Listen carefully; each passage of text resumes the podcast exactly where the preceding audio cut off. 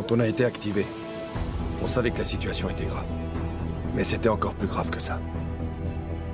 Nous sommes des agents, des soldats d'élite dormants hautement spécialisés. Nous répondons à un appel lorsque tout le reste a échoué. Nous n'avons pas de règles. Nous n'avons pas de limites. Notre mission, sauver ce qui reste à sauver. Nous sommes vos collègues. Nous sommes vos voisins. Et parfois même, nous sommes vos amis. Mais lorsque vient l'appel, Nous laissons tout derrière et nous devenons. La division.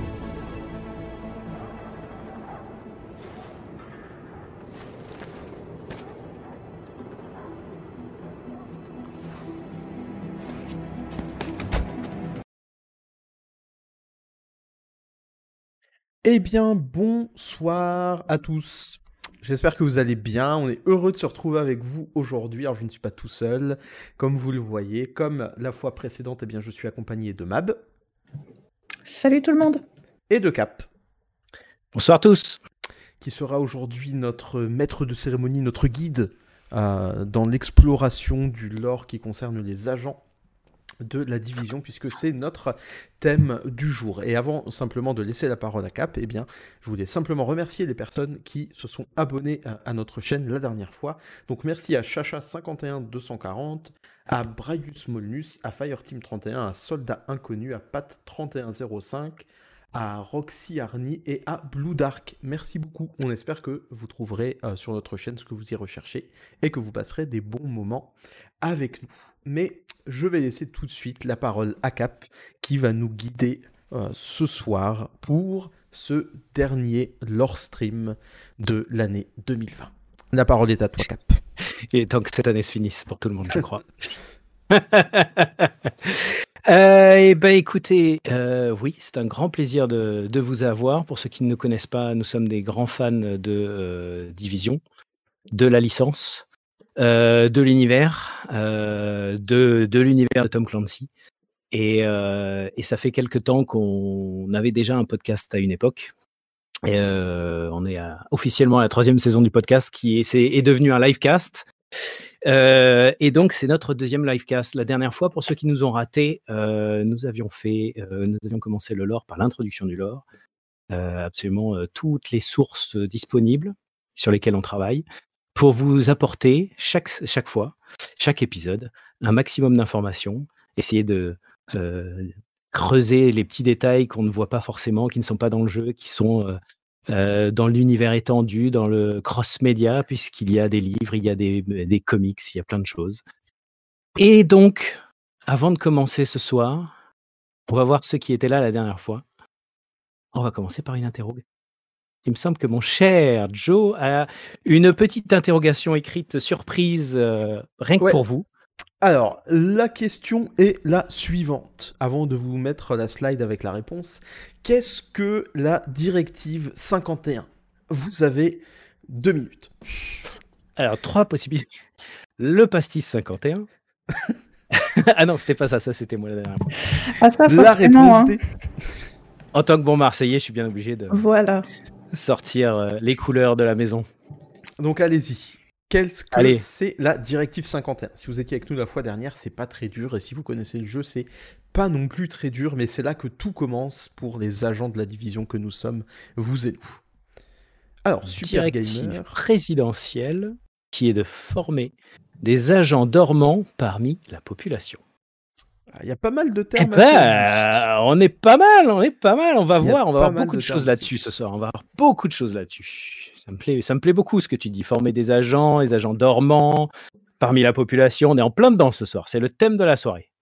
Et en attendant que d'autres Eh ouais. peut-être fassent d'autres réponses, eh bien je remercie Nemingway qui nous dit j'aime les pulls. Eh bien nous aussi nous aimons les pulls et on est contents. Les pulls de Noël. Hein? On s'est mis dans euh, voilà. l'ambiance. Exactement.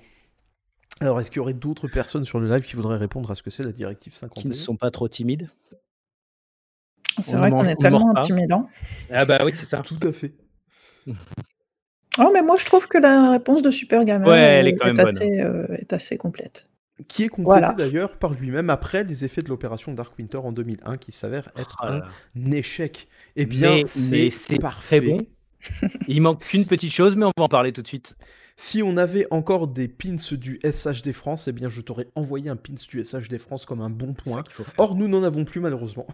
Mais On ce va- sont on des objets collector. Exactement. On va les rééditer. d'ailleurs. Il existe ouais. des pins à, l'effigie des SHD France. Alors, on n'est pas du tout mégalo. hein. Du coup, on passe cap sur le PowerPoint et Le pauvre laisse- point. Le pauvre comment Eh bien, la directive 51 a été mise au point suite à, en effet, à Dark Winter. Dark Winter, qui est un exercice qui a été fait en 2001, début 2001, euh, pour tester la structure, la résistance de la structure et gouvernementale et infrastructure euh, nationale, internationale, sur des cas de crise euh, majeure, tels qu'une pandémie au hasard. Et les résultats étaient plutôt catastrophiques et difficiles. Et du coup, euh, malheureusement, euh, la directive 51 aurait pu arriver très vite après. Comme tout le monde le sait, le 11 septembre est arrivé en 2001 exact, ég- ég- également. Et donc, ça ralentit les choses. Par contre, on est projeté donc euh, en mai 2007, où George W. Bush signe la directive 51 euh, afin de mettre en place des cellules euh, en cas de crise majeure, comme je viens de le dire, pour euh, conserver la continuité gouvernementale et la continuité de fonctionnement des structures, des infrastructures, et pour aider le pays en cas de, de crise majeure. Attention, on ne parle que des États-Unis, bien entendu. Oui, on ne parle que des. États-Unis. Euh, voilà. Et je pense que... Ah, on est mal barré avec ça, tiens. Coucou Romain. Et euh, donc, comme tu le mets dans le slide et comme. euh, J'ai des bruits bizarres, excusez-moi. Comme euh, notre cher ami Super Gamer nous l'avait glissé, cette directive 51 permet notamment l'activation de cellules dormantes d'agents tout autour des États-Unis, dans les États-Unis, à travers les États-Unis. Merci, c'est le mot que je cherchais. Et on ce soir. Mais Ouais, une Qu'est-ce donc que ces cellules d'agents? Eh bien, celui qui en parle le mieux, c'est sans doute un des personnages du jeu que nous allons écouter tout de suite. Nous nous coupons pour tousser en paix et nous nous retrouvons juste après. Qu'est-ce qu'elle dit, cette directive? Plein de choses. Mais le plus important, c'est qu'elle donne carte blanche à certains individus en cas de catastrophe. Attaque nucléaire, biologique ou chimique, pandémie, monstre géant, ce genre de choses. Et comme vous l'aurez deviné, la situation actuelle entre dans le lot. Ces individus appartiennent à la division et ils sont en train d'être activés en ce moment même. Comment faire pour les reconnaître? Vous regardez s'ils ont un cercle orange sur leur équipement. Si ça brille, c'est que c'est eux.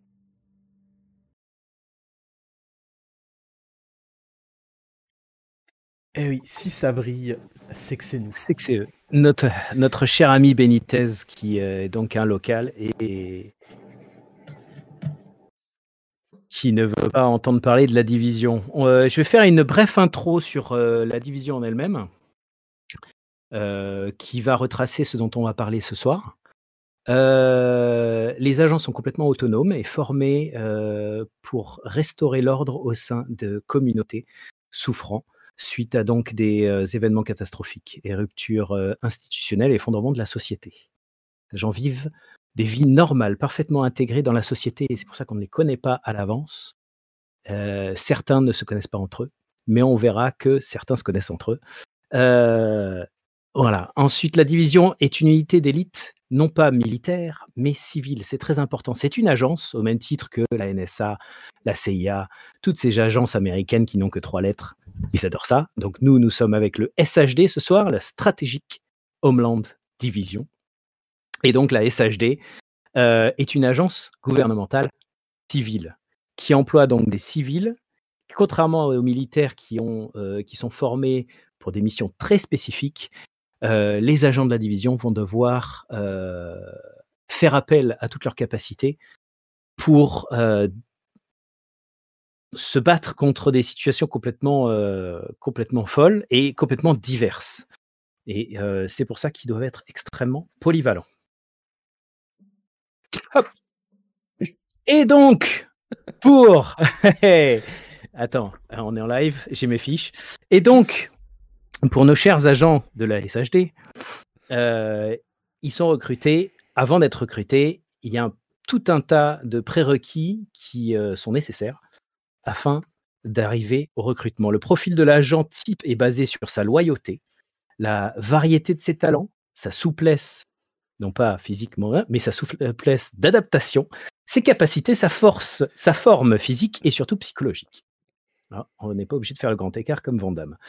Un bon système immunitaire, le bon sens et la possibilité de penser sur ses pieds, d'analyser et de prendre des bonnes décisions, même difficiles, sont essentiels pour pouvoir adhérer et euh, être euh, envisagés au poste d'agent.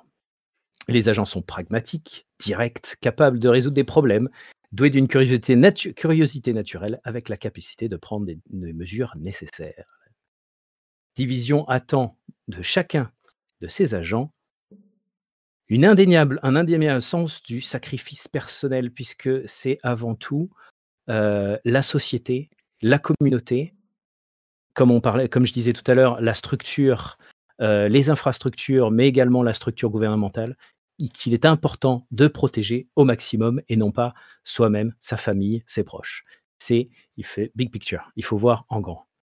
Et donc pour cela, ils ont tendance, la division a tendance à les recruter du côté d'un background, très varié, mais ils ont en tête ce qu'on appelle aux États-Unis les first responders. Et les first responders en français qu'on pourrait traduire comme nos Canadiens préférés traduisent premiers intervenants. Sont souvent des gens de type ben, médecins, docteurs, infirmières, les ambulanciers, les pompiers, euh, on a évidemment des militaires, euh, comme la garde nationale aux États-Unis, qu'on en parlera dans un, autre, dans un autre stream sur le lore de la JTF. Euh, les policiers et même, et même les services de renseignement. Donc tout ça, c'est pour former des agents de terrain qui viennent de catégories socioprofessionnelles complètement différentes les unes des autres. Et la diversité ethnique est mise en place également. Diversité de croyances. Euh, l'important, c'est les compétences et euh, l'activité professionnelle. Et je crois que Mab nous a fait sortir des Missing Agents. Pour ceux qui avaient euh, joué au premier, je ne sais pas si tout le monde dans le chat. Voilà, les agents disparus. Euh, si vous avez joué au premier, vous connaissez, euh, on avait des petites missions secondaires qui étaient très intéressantes parce qu'on on récupère un maximum de l'or sur ces missions-là. Et on, en apprenait justement beaucoup plus sur euh, ces agents disparus de la première vague, qui venaient tous avec un, un background différent. Et donc c'est très intéressant de les étudier dans ce cas de figure. Je vous laisse faire, les amis. Euh, ouais, ce qui est très intéressant en fait quand on lit les fichiers qu'on retrouve euh, sur ces agences, c'est de constater qu'en fait, contrairement à ce qu'on pourrait se dire, vu que ce sont, de par le gameplay du jeu, des machines à tuer, hein, on va pas se mentir, euh, ce sont des gens qui ne viennent pas forcément d'un background militaire. C'est-à-dire qu'on retrouve des, une traductrice, euh, un sociologue.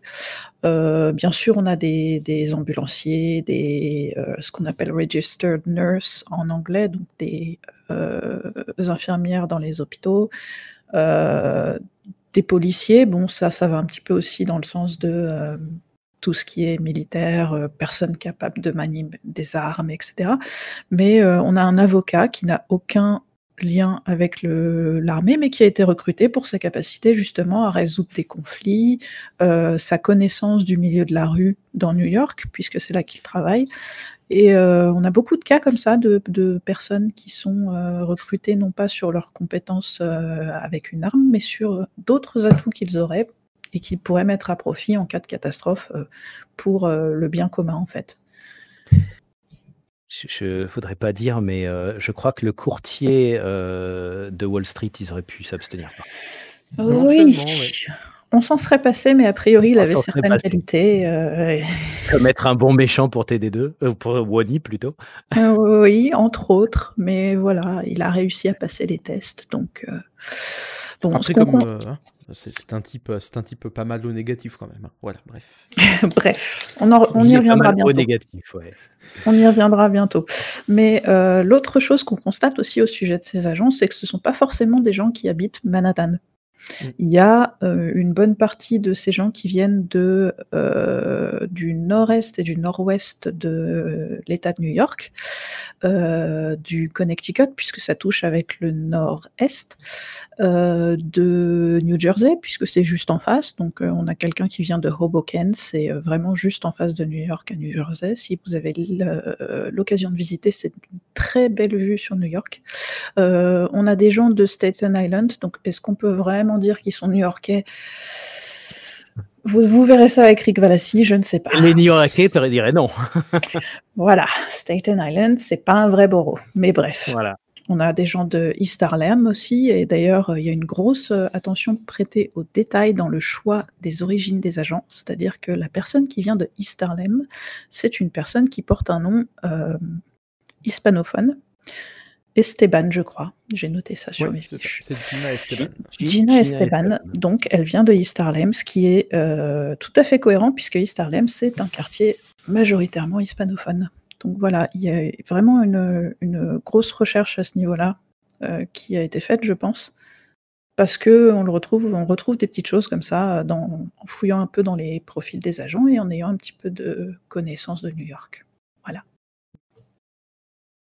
Après, on peut aussi parler d'autre chose qui est très intéressant, mais que je vais laisser euh, à Joe au sujet des, de la diversité de croyances. Ah oui, effectivement. Alors c'est intéressant par- à plusieurs, euh, sous plusieurs aspects. Alors tout d'abord, vous voyez qu'il y a beaucoup de... On a essayé de sélectionner un petit peu des gens qui sont quand même euh, différents dans leur background religieux. Puisqu'il y a un catholique euh, non pratiquant, Bob Gonzalez. Euh, Bobby. On a une personne qui est euh, catholique, au une personne luthérienne, une personne protestante, une personne euh, baptiste. Et on voit Euh, que Sans gluten pour moi. Oui, Cap, sa religion, c'est le gluten free. Effectivement, c'est le lactose free, c'est le œuf free. Enfin, bref. euh, C'est tout est free C'est géant. Ça, ça va, ça va. C'est gratuit, c'est gratuit. C'est pas, c'est pas comme si je suis décidé de faire un cosplay du grand méchant de TD là. Là, ce serait la catastrophe. Non, ça ne me viendrait pas l'idée. Oh wait. Religion de Cap, c'est un œuf free. En plus, j'y ai pensé en me disant, mais je voulais pas, je voulais pas ouais, exagérer encore plus. Et voilà, c'est fait. Mais euh, en tout cas, voilà, on peut voir que euh, la division a vraiment, je dirais, euh, choisi d'une manière assez large divers types de personnes qui viennent d'univers qui sont vraiment tous très très différents. hein. Comme a dit Mab, ils viennent pas forcément tous de Manhattan euh, exactement. Il y a aussi une grande euh, différence euh, ben, dans les âges, hein, puisque ben, Gina Esteban, elle a même pas la trentaine et Piper Gibson non plus. Là où Bobby Gonzalez a quasiment 40 ans. Donc on voit aussi qu'ils vont sélectionner des personnes avec un grand, enfin une grande diversité d'âge, une diversité de, de croyances, de métiers, etc. Et que finalement, d'une certaine manière, jusqu'à un certain point, ça laissait la porte ouverte aussi à presque tout le monde. Euh, finalement, alors après, on va voir un petit peu mieux euh, quel est le processus hein, pour choisir les personnes, mais on peut voir en tout cas que la division, euh, me semble-t-il, est représentative aussi de la nation américaine. Alors, autant que faire se peut, hein. Euh, bien entendu, il y a aussi il y a des hommes, il y a des femmes, voilà, il y a di- diverses origines ethniques, etc. Mais c'est vraiment intéressant de se rendre compte que, eh bien, on n'a pas besoin de rentrer spécialement dans un moule en particulier, comme disait Mab. Ben, c'est pas forcément nécessaire de savoir manier des armes pour être intéressant euh, pour, euh, pour la SHD. Et euh, ça, c'est quelque chose qui, qui est intéressant parce qu'on n'a pas juste des militaires ou des policiers, mais on a des gens de plein d'horizons différents aussi parce qu'après une telle catastrophe, eh bien, on a besoin de, de reconstruire tout ou partie du pays et que bah, on reconstruit pas juste avec des militaires, mais qu'on a aussi besoin de personnes dans la santé, dans la traduction, dans la- dans l'interprétation, euh, euh, voilà des d'autres Petite corps de note métier. euh, au sujet de la traduction, euh, c'est particulièrement vrai à New York où il y a énormément de, de langues parlées au quotidien, notamment le chinois, le russe, et euh, l'espagnol bien sûr et l'italien que vous entendez de temps en temps dans, dans, TD1. Mais il faut savoir aussi que le français est très parlé et qu'il y a des quartiers français, dont notamment à Brooklyn. Donc euh, on peut se dire a priori, mais pourquoi un traducteur On est aux États-Unis? Il faut se rappeler qu'aux États-Unis, euh, il n'existe pas, il me semble, de langage officiel, même si l'anglais est évidemment utilisé très largement, mmh. majoritairement et très largement dans la population, mais euh, notamment à New York et je sais que c'est le cas aussi à Los Angeles, on sous-titre beaucoup de choses en espagnol, beaucoup de choses en chinois. Mmh. Et euh, la Floride, euh, la première langue parlée en Floride est l'espagnol. Voilà. Avant l'américain. Il y a une telle communauté qui vient de Cuba, qui vient de voilà, c'est. De Porto Rico. Ouais. Puerto Rico, si. Une chose qui me paraît importante aussi, c'est que euh, dans, la vision de la division et en tout cas dans la manière dont ça fonctionne ici avec le jeu. Euh, j'ai l'impression aussi que des personnes qui sont capables de parler et d'interpréter d'autres langues, ben, c'est important aussi parce que bah, si tu es en voyage euh, aux States au moment où ça arrive, ben, tu vas pas forcément pouvoir rentrer chez toi et t'es pas forcément anglophone ou assez, ou assez à l'aise pour parler en plus dans une situation de crise avec des personnes et c'est agréable de pouvoir sans doute trouver quelqu'un qui parle ta propre langue. Et d'ailleurs, je... Alors je sais pas si c'est aussi peut-être pour ça qu'on retrouve pas mal de civils qui parlent aussi des langues diverses et variées dans les rues, euh, dans les rues de Manhattan. Aussi parce que ben, certains sont restés coincés aux States et qu'ils n'auront pas eu la possibilité de rentrer chez eux et que peut-être ils n'auront jamais la possibilité d'y rentrer. Donc d'avoir des personnes qui euh, savent aussi gérer d'autres langages, euh, c'est important pour ça. Oui, C'est effectivement un scénario qui est étudié quand on fait des, des, prédictions pour bah, des pandémies, des, des, ouragans, des choses comme ça, des catastrophes naturelles. À New York spécifiquement, on étudie toujours la nécessité de communiquer parce qu'il y a des touristes. Mm. Et il y en a beaucoup moins en ce moment, mais euh, habituellement, il y en a vraiment beaucoup et de beaucoup d'endroits différents. Donc c'est toujours dans les plans, euh, notamment de la FEMA, mm. l'équivalent de notre CERA, de euh, pourvoir aux besoins de gens qui ne parleraient pas ni anglais ni espagnol et qui, qui auraient besoin de l'assistance d'un traducteur. D'ailleurs, dans TD1, il y a un petit dialogue comme ça avec quelqu'un qui cherche un traducteur dans... Euh, dans une langue rare, il me semble. Ça me revient pas tout de suite, mais voilà. Ouais, ça me dit quelque chose, ouais. Voilà, ce sont des, des, choses qui, des problématiques qui sont abordées dans la vraie vie quand il s'agit de prévoir des gros soucis, des grosses catastrophes. Il y a énormément, il y a énormément, je saute sur l'occasion, il y a énormément de petits audiologues laissés dans le premier division qui sont des pépites qui manque un peu dans TD2. Mais évidemment, je vais parler du, du, pilote, par exemple. Mais il y a le pilote qui est bloqué à New York alors qu'il veut rentrer chez lui. Euh, mais il y a aussi, et ça c'est, et ça c'est caractéristique, des amateurs de, de, football américain, je crois que c'est football américain, qui sont dégoûtés parce que leur match est annulé, les stades sont et tout ça, et tout ce qui les intéresse, c'est ah, pourquoi mon match il est, fait, il est, il est annulé, c'est dégueulasse, ouais, c'est ça, oh, c'est rien. On l'a un peu vu cette année avec, euh, avec la pandémie qu'on a en ce moment, mais c'est pour montrer que les gens euh, ne, prennent pas toute la portée de la, gravité de la situation. Euh, mais on voit aussi les, différences culturelles grâce à ces audiologues et de voir comment certains réagissent en, en, étant obéissants tout de suite ou d'autres sont un peu à un côté un peu rebelle parce qu'on leur enlève des libertés leur liberté d'aller voir leur match de foot. Quoi. Et, euh, et ça, ça j'ai trouvé que ça manquait un peu dans TD2 parce que ça donne une vraie, euh, ça, ça, ça, donne de la substance à l'univers mmh. dans lequel on, on se balade. Et euh, il y a des histoires, c'est à faire. Si vous n'avez pas fait TD1, il faut le faire. Ouais. Il y, a des, y a des pépites là-dedans, c'est extraordinaire. Ouais, ouais, les deux, les... y a les échos aussi sont assez euh, riches d'enseignements hein, sur certaines choses. D'ailleurs, je suis assez triste. Voilà, il y a un écho avec un pasteur et le pasteur se montre pas forcément sous son meilleur jour. Voilà. Ouais. Si vous vous en souvenez. On a des mauvais jours, hein, tout le monde. Eh On a tous nos jours, ouais. Mais en tout cas, je vous invite maintenant à ouvrir toutes grandes vos oreilles avant de continuer la conversation parce que nous n'avons non pas un, mais deux fichiers à vous montrer. Et nous allons notamment écouter un personnage central de TD1 nous expliquer qui sont les agents de la division. Alors on se retrouve juste après.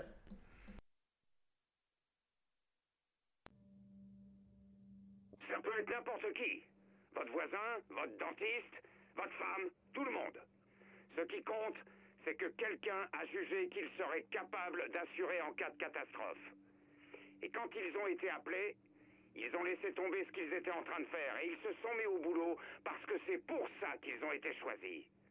Alors oui, tout ça me plaît à peu près autant qu'à vous, parce que ça veut dire que les technocrates de Washington qui ont créé cette division ne nous font pas énormément confiance.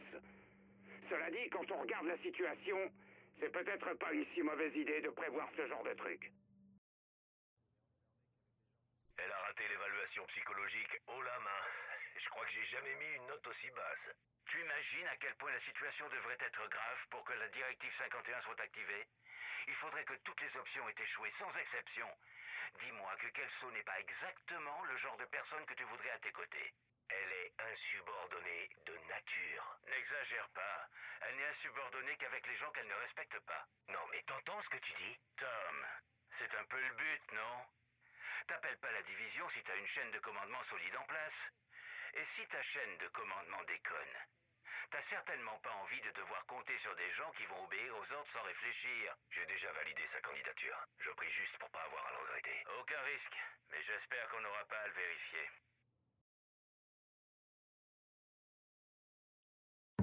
Et nous revoilà. Alors. Avant de repartir, ouais, alors on a réentendu Benitez, ça? Qui pourtant n'était pas un grand fan de la division, mais qui comprend l'importance et la nécessité d'avoir une agence comme ça et d'avoir euh, des groupes d'agents qui sont là pour essayer de rétablir l'ordre, puisque, encore une fois, pour ceux qui ont joué au premier et ou ceux qui sont penchés sur l'histoire, ils apprennent que euh, ben, malheureusement, euh, les policiers, la garde nationale et ce qu'on a appelé plus tard le, le JTF, la Joint Task Force, eh ben, ils sont complètement, euh, ils ont été envahis par les différents gangs dans la ville et ils n'ont pas réussi à s'en sortir. Donc, il fallait bien autre chose de plus avec une ampleur et des, compétences plus développées que juste ces, ces pauvres, ces pauvres first responders qui, qui ont galéré pour en arriver là.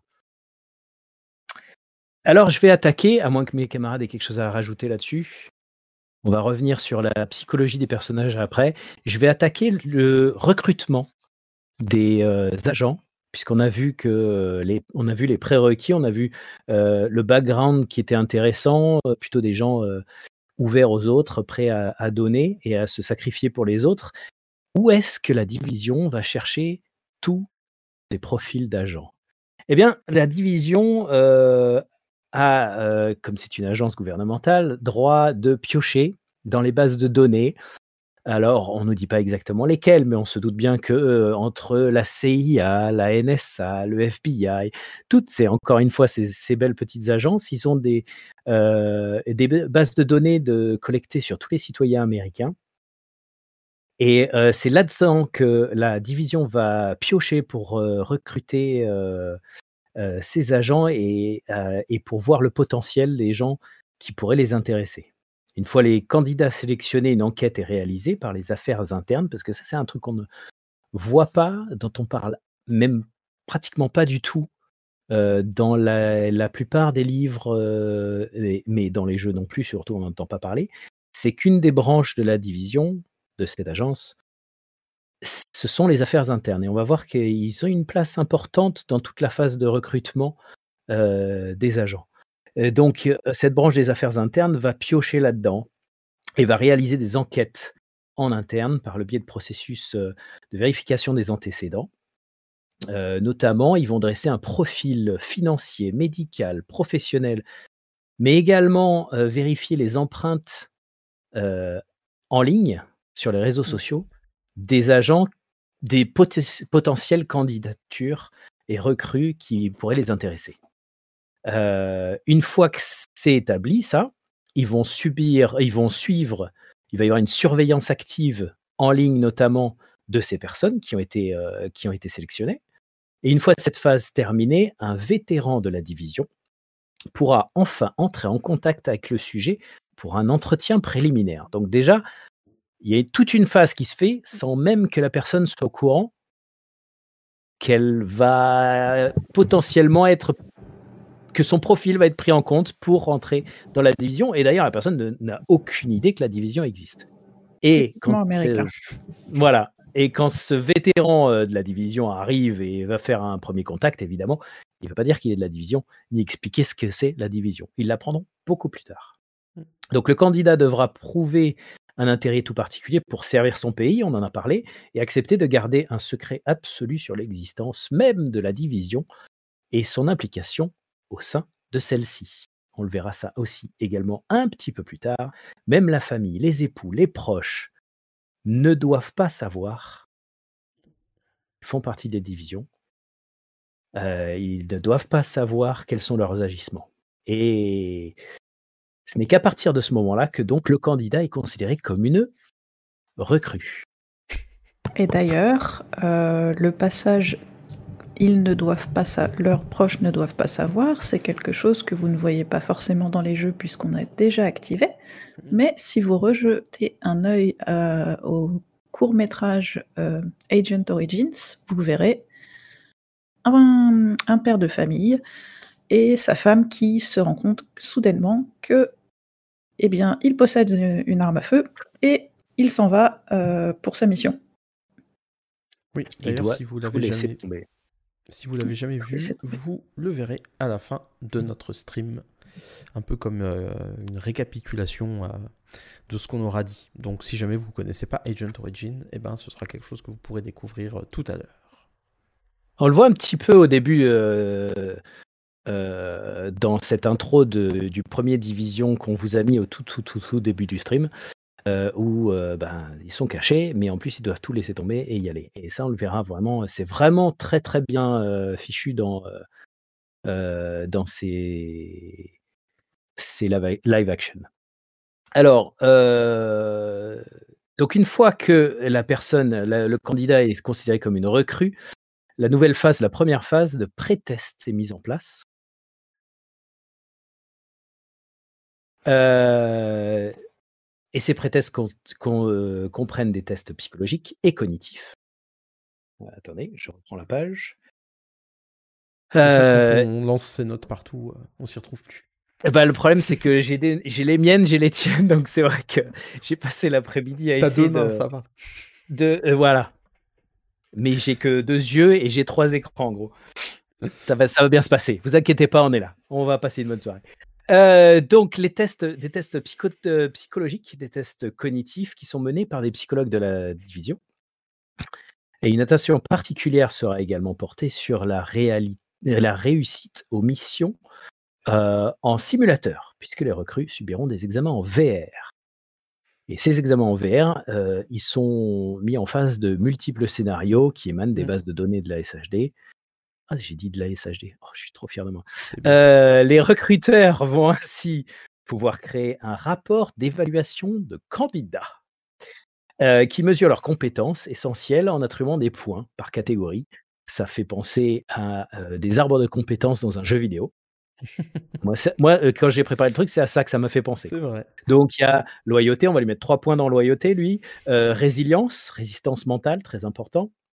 Jugement et prise de décision. Nous avons du leadership euh, sur le terrain, l'adaptabilité, euh, la résolution de problèmes et la capacité à improviser, les compétences et aptitudes techniques. Ah, vous avez, oui, merci pour le, le diapo. Engagement à rester en forme physique, en- dans une forme physique exceptionnelle. C'est très important, ça, évidemment. Mm. Euh, santé du système immunitaire, ça, c'est pas, malheureusement, on n'est pas tous égaux face à ça. Mm. Et instinct de survie naturel. Tous ces points-là, ils vont avoir des points et grâce à ça, ils vont pouvoir ré- rétablir un profil plus pertinent de la personne, du candidat, de la recrue. Sachant que la force mentale, et ça j'aime bien parce que c'est intéressant, la force mentale pèse plus dans la balance que la force physique. Car la survie, la gestion de crise se gagne à la force de l'esprit.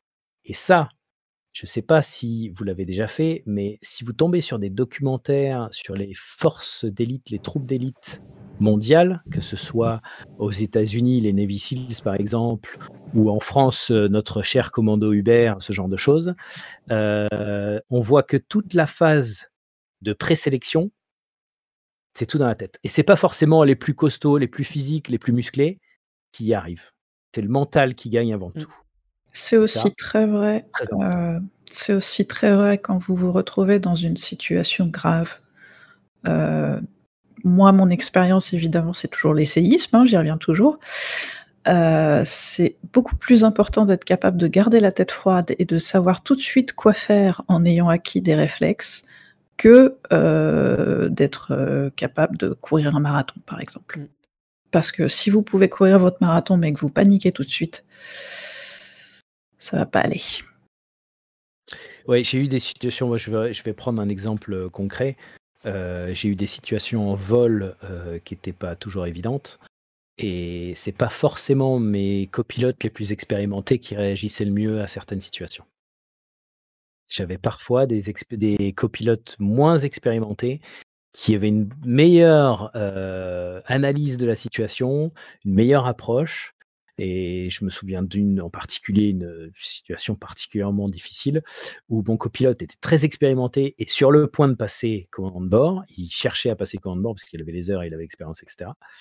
Mais franchement, euh, j'ai dû, moi personnellement, quand on m'a appelé derrière pour euh, me demander mon avis sur cette personne, malheureusement, j'ai dû dire que il n'était pas apte à passer commande de bord parce que ce soir-là, il m'avait fait n'importe quoi. Enfin, ce soir-là.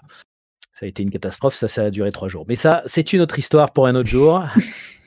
Les histoires de cap, on vous parlera de ça peut-être. On fera peut-être un stream là-dessus, ce sera rigolo. Avec euh, Fly Sim en fond. Rien à voir avec le lore. Euh, et on en parlait, tiens, on en parlait tout à l'heure. Tous les candidats n'ont pas forcément une expérience du combat de, de façon préliminaire avant. Et, et, et donc, c'est pas pour autant qu'ils euh, sont désavantagés. Euh, parce qu'ils doivent démontrer leur aptitude à prévoir les pires situations. Et même sans expérience du combat, ils seront reformés derrière. On a une question très pertinente de, Allez. de Maël qui nous demande s'il existe une stat pour le poignardage dans le dos.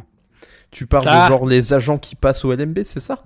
Aaron, Billy, Bo- Billy Boy, Bliss. Cap Story.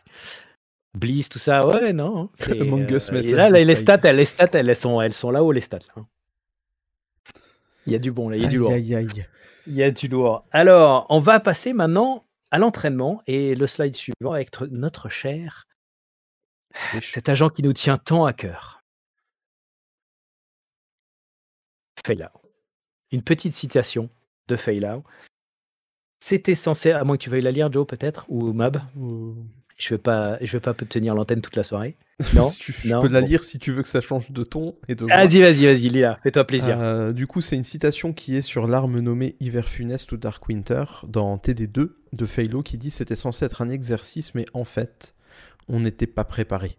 Et elle fait référence à l'exercice donc de Dark Winter euh, où les Américains se sont rendus compte qu'ils n'étaient pas prêts à, à- une, euh, une attaque de cette ampleur, à un problème de cette ampleur. Et du coup, eh ben, la SHD vient aussi en réponse comme le disait tout à l'heure Super Gamer, à l'exercice de Dark Winter. Mais on trouvait ça cool de vous citer aussi ce petit élément de lore euh, en intro de la partie sur l'entraînement des agents. Et tout de suite, je redonne la parole à la voix suave de Cap. Oh oui, baby. Nous allons maintenant attaquer euh, la phase d'entraînement. Donc, euh, une fois les pré-tests terminés, la recrue va commencer un entraînement complet physique et technique. Euh, la difficulté de la mise à niveau des recrues, c'est le côté secret de leur lien à la division. Même eux, à ce stade-là, n'en connaissent pas beaucoup plus que ça. Euh, malgré euh, l'intensité de cet entraînement, il ne doit en aucun cas éveiller le moindre soupçon auprès de son entourage ou compromettre sa couverture. Par conséquent, les entraînements sont intelligemment déguisés en occupation quotidienne commune. On a quelques exemples qui nous viennent du lorebook, euh, parce que ça, c'est encore un, un truc qu'on n'a pas dans les jeux et qu'on aurait aimé un pré, un pré. Je crois que mon ami Joe aurait bien vu un préquel avec euh, toute une phase. euh, si, si, si, si, si, si, si, je pointe du doigt, je, ne- je donne des noms. Moi, après, je dis pas taking name plus. hein. où toute la phase tutoriel serait cette phase de l'agent non activés qui seraient en formation ou en cours d'entraînement et qui donc on voit le quotidien d'un agent qui s'entraîne, ce qui pourrait en effet euh, être une, bonne idée pour un tutoriel de début d'un jeu. Et c'est une fois qu'il est activé que le jeu commence vraiment. Ça serait quand même une très bonne baby zone, à hein, mine de rien. Voilà. Tu peux faire monter ton euh, personnage avec des points d'endurance, de force, d'infiltration. Il apprend à manier des armes, il apprend à manier des compétences, il apprend à crafter des choses pour survivre. Euh, il y a plein de choses qui peuvent être super bien faites dans une baby zone comme ça. Alors Massive, si vous nous écoutez, Yannick, si tu nous entends, eh voilà. N'hésitez pas. Je suis là, je suis prêt à me donner corps et âme. Je crois qu'on a appuyé sur le bouton avant de, commencer, donc euh, normalement il y aura la VOD. J'espère qu'il y a aura le temps de nous écouter. Ça va, on a une double VOD, ça s'enregistre sur mon PC et sur Twitch. Donc ça ira. Ah, Nemingwe, merci. Elle dit ce serait sympa. Voilà, ce serait, ce qu'elle veut dire, c'est c'est une idée extraordinaire. C'est une extra... Ah, fantastique, amazing. C'est ce que disent les Américains. Shut up and take my money. Oh, ben vas-y. Shut up and take my money. Donc c'est une, euh, ouais, c'est, euh, c'est, euh, en effet un petit aspect qui pourrait être très intéressant pour un tutoriel. et donc là, les exemples qu'on a, c'est par exemple un entraînement au combat à main nue pourrait être déguisé dans une salle d'arts martiaux locale en, en un stage pour les ceintures noires uniquement. Et en fait, ce ne, seront, ce ne serait que des futurs agents de la SHD qui font partie du stage. pareil pour du fitness avec un stage de CrossFit qui n'est fermé qu'aux gold members, aux membres VIP du club. local. Les agents s'inscrivent dans un stand de tir quelconque ou prennent des cours les du soir. Les membres VIP. Voilà, les membres VIP qui ont la montre orange. Bon, j'ai pas réussi. Voilà, et tout ça, donc que ce soit euh, des cours du soir, euh, euh, de l'entraînement au tir, de l'entraînement au, skill, à, apprendre les techniques, etc., c'est fourni par les instructeurs qui font ces cours, qui sont bien sûr des experts de la division. Donc, euh, nous avons donc la phase initiale pour assurer son statut clandestin, la division. Les recrues ne sont pas encore mises au parfum. Parce qu'une fois que ça s'est fait, ils avancent, ils avancent, mais il y a un moment, ils vont se poser, ils vont se, vont se demander, mais on fait tout ça, mais c'est quoi le nom de l'agence? Qu'est-ce qui est le but de la manœuvre? C'est quoi? Ça me fait penser à Men in Black, euh, le recrutement, je sais pas si vous l'avez vu et si vous avez vu le début de Men in Black, mmh. c'est qui est très très drôle. Ouais, le meilleur, le meilleur, le meilleur, le meilleur, ouais. Mais on sait toujours pas où on va, ce qu'on va faire de nous. Voilà, c'est un peu l'idée. Donc les agents, encore à ce stade-là, ils n'en savent pas beaucoup plus sur la division. Euh, c'est un tout petit peu plus tard que ça va venir parce que là, on est encore dans la phase initiale euh, du recrutement et du début de, de, de test.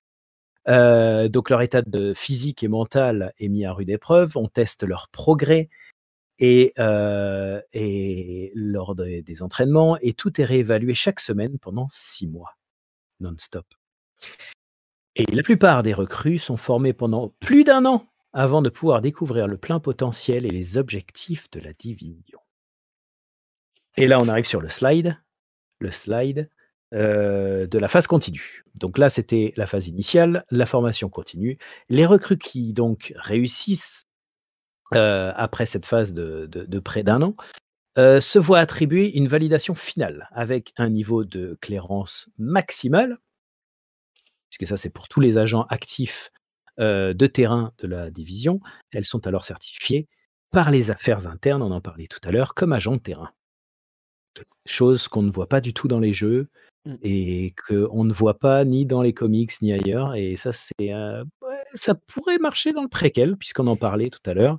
Au lieu de faire une longue queue devant un, ordinateur pour s'activer, on reçoit notre petit certificat comme quoi des affaires internes de la division, comme quoi on est agent de terrain officiellement. J'ai juste une question à poser, Cap. Vas-y, vas-y. Est-ce que dans le chat, on a des gens qui sont assez vieux sur la licence pour avoir connu l'activation avec une file d'agents ah, Ça, c'est une bonne question. Pas moi. Isaac PowerPoint Edition. Alors, exactement. lavez, levez vos mains Allez, si, si allez, vous levez avez vos mains dans le chat. euh, Ma raison, lavez, lavez vos mains si vous avez compris. Lavez-les aussi, mais levez-les d'abord Ce stream est un masque et sponsorisé. lavez vos mains. Pour nous dire si vous avez fait la queue devant le fameux terminal qui se trouvait à Yes. Brooklyn. Parce que je l'ai fait y en a au moins. souffert. Je Pas suis moi. resté Ah ouais. la nuit. Ouais, ouais. Avec les agents qui faisaient du jumping jack à la porte de, de la Mhm. safe house, comme ça tu pouvais pas ni rentrer ni sortir, c'était génial. Oh non, me donne pas extraordinaire. de flashback du Vietnam. Moi, je me rappelle des gens qui disaient don't push, stay calm et tout ça, mais même si tu pushais pas, de toute façon, les, gens, les agents pouvaient pas se s'activer. Franchement, c'est tellement cool de faire partie de ceux qui ont connu ça. Tu sais que t'es un vieux de la vieille. Alors sur le coup, ça va faire aller tout le monde, mais maintenant Ah c'est oui, devenu oh cool. me- T'as du moi, street me- cred avec ça. Exactement, la, fait Moi, j'ai pas de street cred. Ça fait partie de, ça fait partie de l'histoire du truc. Il y a plein de jeux comme ça où il y a des bugs, ce genre de trucs, et ça reste dans l'histoire. et C'est incroyable. Et euh, on dit ouais, moi je l'ai vécu. Ouais, C'était- à mourir. Mais après, ça a été réglé et j'ai profité du jeu. Mais sur le moment, c'est vrai que Ah, euh, c'est maintenant on peut dire euh, quand t'attends l'ouverture des serveurs, que tu te connectes, que le jeu est exceptionnel et que t'arrives, tu fais. Pourquoi il y a 66 agents Eh. devant moi? On l'a vu, hein. On l'a vu jusque là quand même. Hein. Ça se mérite d'être agent de la division. hein. Ah ouais, Ça se mérite clairement. Ouais, en c'est fait, ça pas, se mérite. c'est Ça pas se donné à mérite. tout le monde. On aurait dit un RP. Bah oui, on aurait carrément dit un RP, c'est clair. Par contre, quand Mais tu reviens le lendemain, que Massive a été hyper réactif. Street dans la souffrance. Mais mon gars, tu crois la Street Cred c'est gratuit ou quoi? T'as cru que c'était des tickets Leclerc? Bien sûr, dans la souffrance, la Street Cred. Attends, désolé, quand tu rentres dans la safe house, tu fais Vous vous rappelez, les gars? À l'époque, quand on faisait la queue, et là, t'as tout le monde qui se retourne qui fait J'ai pas connu ça, hein, les petits jeunes. Je vais vous raconter une histoire. Il y a bien longtemps, quand j'étais un jeune agent encore pas actif. J'ai eu de la chance, Papa hein. Noël pour la faire, celle-là. J'ai eu de la chance quand même. Ah. Donc, effectivement, Ah. ils deviennent euh, agents actifs de terrain. Euh, on t'écoute. Agent actif de terrain, euh, mais c'est pas pour autant que les entraînements s'arrêtent là. Les, les entraînements continuent et ils perdurent tant que l'agent n'est pas activé, évidemment, puisqu'il doit garder ses compétences.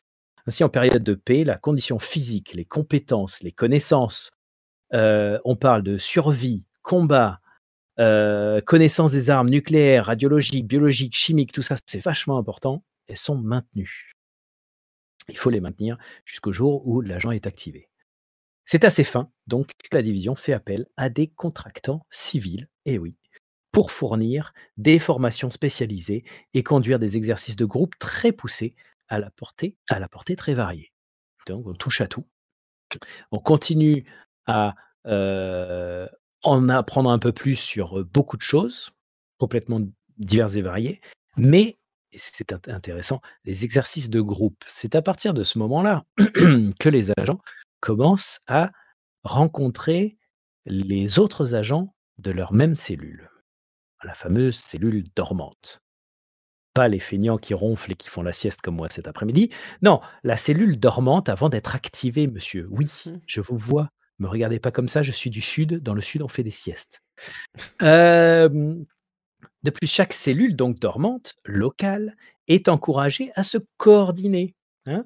Pas passer des apéros le soir euh, sur Skype ou Zoom, mais euh, donc à continuer les entraînements personnels entre eux, rester en contact régulier pour mener à bien des entraînements de groupe et développer la cohésion de groupe. C'est très important parce que tout à l'heure, on a vu quoi? On a vu que les agents, ils avaient tous des capacités et des backgrounds différents. Et l'intérêt de la division, contrairement à une agence et une, une- cellule d'élite euh, militaire, c'est que chaque agent va apporter sa touche et que c'est euh, la compatibilité et l'apport de tous ces, tous ces différents agents qui va faire une team, une escouade groupée avec une cohésion de groupe et qui va faire qu'ils vont réussir leur mission et qu'on peut les lâcher dans les pires environnements, ils seront prêts. Petite pensée émue pour le Noble Squad qui était tout à fait Merci. prêt et qui est l'exemple même de ce que Cap vient de décrire. Si vous ne savez pas qui est le Noble Squad, c'est parce que je l'ai dit en anglais et non Ce pas en français. Les, bons samaritains Les Exactement. bons samaritains. que vous trouvez dans une série d'échos qui se trouve à l'est de Manhattan dans TD1. Je vous recommande vraiment, vraiment de les regarder. Encore une fois, un truc qu'on a eu dans le premier TD1, où on a vu donc la, difficulté de la première vague, puisque les bons samaritains faisaient partie de la première vague, euh, alors que dans TD2, on n'a pas les anciens échos des anciennes euh, vagues, on a plus le côté psychologique qui arrive sur le recrutement.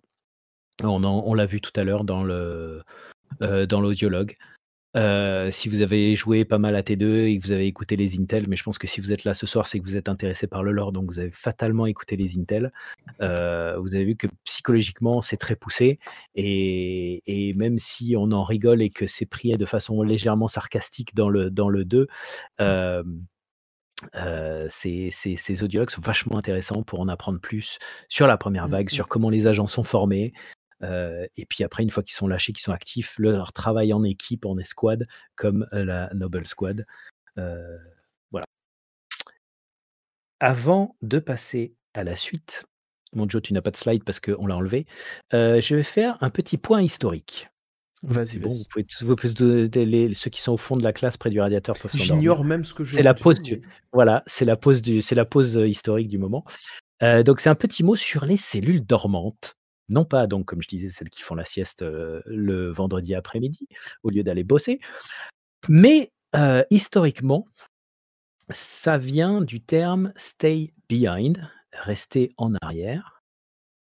Et alors ces cellules dormantes, ces cellules, ces sleeper cells en anglais, on les a vues maintes et maintes fois dans les films, notamment les films et séries de- d'espionnage, d'action.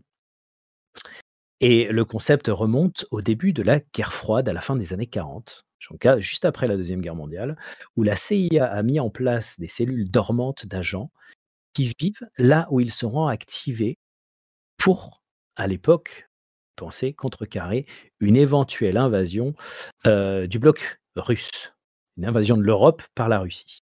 Euh, ce principe est ensuite maintenu pendant toute la guerre froide par l'OTAN.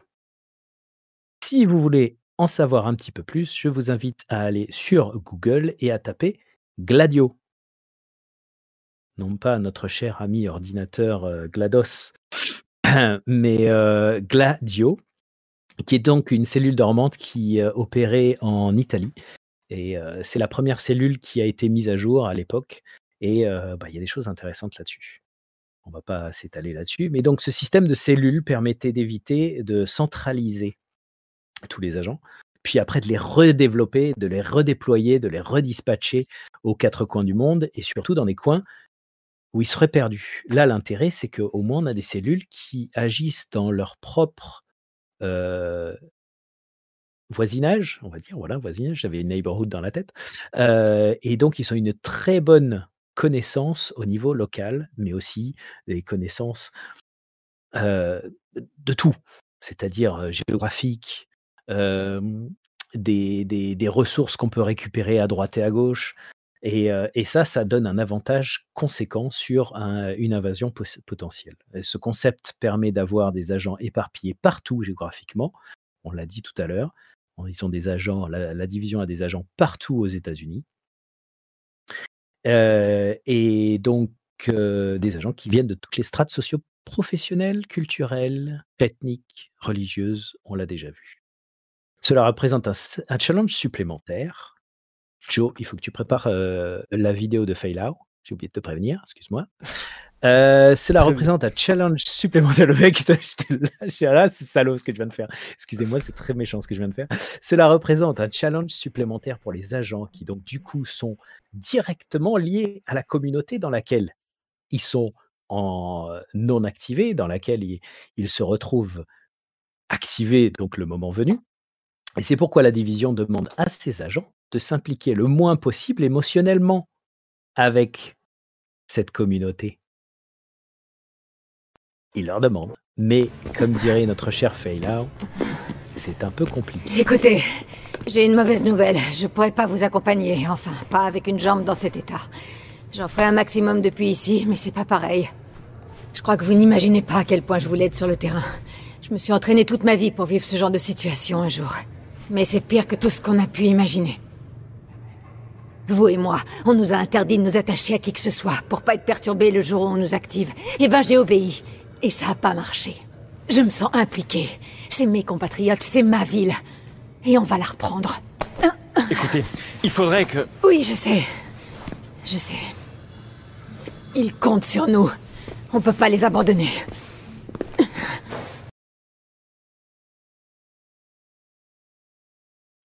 Et voilà, j'espère que tu as apprécié la vitesse de mes clics. Tu es trop fort, Joe. Ils comptent sur nous, on ne peut pas les abandonner. Exactement, on ne peut pas. C'est ma abandonner. ville. Dédicace au- à tous les rogues de l'univers. On ne peut pas les abandonner. On ne peut pas les abandonner. Exactement. Voilà. Et si vous faites les malins sur le chat, on vous banne. Même si Cap on est n'a pas assez toujours de là. followers. On n'a pas assez de followers. Euh, On n'aura pas pas de de followers pour banner les gens. Aïe, aïe, aïe, aïe. On est, on est, on est coquin. On est coquin. Euh, J'ai oublié le flavor text que tu avais laissé. Euh, je suis allé trop vite. On peut en reparler si tu veux en parler maintenant. Tu dis les Donc, deux petites sur, citations euh, les deux petites citations, ouais. Oui, alors euh, dans TD2, hein, vous savez sans doute, vous avez déjà dû remarquer que euh, pour certains équipements nommés, il y a des petites citations par rapport aux personnes avec qui elles sont en lien. Et euh, il y a notamment deux citations des instructeurs de la SHD. Du coup, je vous les avais mises sur la slide pour que vous puissiez les voir si jamais vous aviez jamais fait attention. Notamment, la première qui est Dans ce job, il faut penser en termes de multiplicateur de force. On n'a pas toujours de renfort, alors il faut faire avec ce qu'on a. Et la deuxième que j'aime bien parce que je la trouve un peu plus je trouve un peu plus proche de la réalité du terrain, j'ai l'impression. Tu lâches ta mine et tu la laisses filer. Ne sois pas déstabilisé par la détonation, tu dois te tenir prêt au choc. Et je sais pas, je trouve cette citation là, la deuxième, je trouve qu'elle fait vraiment euh, utilisation des skills sur le terrain, quoi. Genre comme dans une baby zone pour apprendre à utiliser ses skills, quoi, par exemple. Mais je trouve que c'est euh, innocemment, innocemment. Vraiment, moi je, le dis fait désintéressé au possible. Mais, euh, mais moi j'aime beaucoup ces deux citations et je trouve ça sympa la manière dont ils ont injecté un petit peu de l'or aussi finalement dans, euh, ben, dans, les, voilà, dans les équipements et tout ça. Euh, je trouve que la manière de faire était intéressante et bah, personnellement j'aurais trouvé ça chouette s'il y avait eu un petit manuel, je sais pas, un manuel de l'instructeur de la SHD ou des trucs comme ça. Ça aurait pu faire des chouettes, des chouettes goodies ou alors c'est un truc qu'on pourrait éventuellement inventer et faire soi-même lorsqu'on aura du temps. Ouais, un peu comme le, un peu comme le New York Collapse ou euh, ouais, Voilà. les petits trucs euh, produits marketing qui pourraient sortir et en effet on veut un petit guide.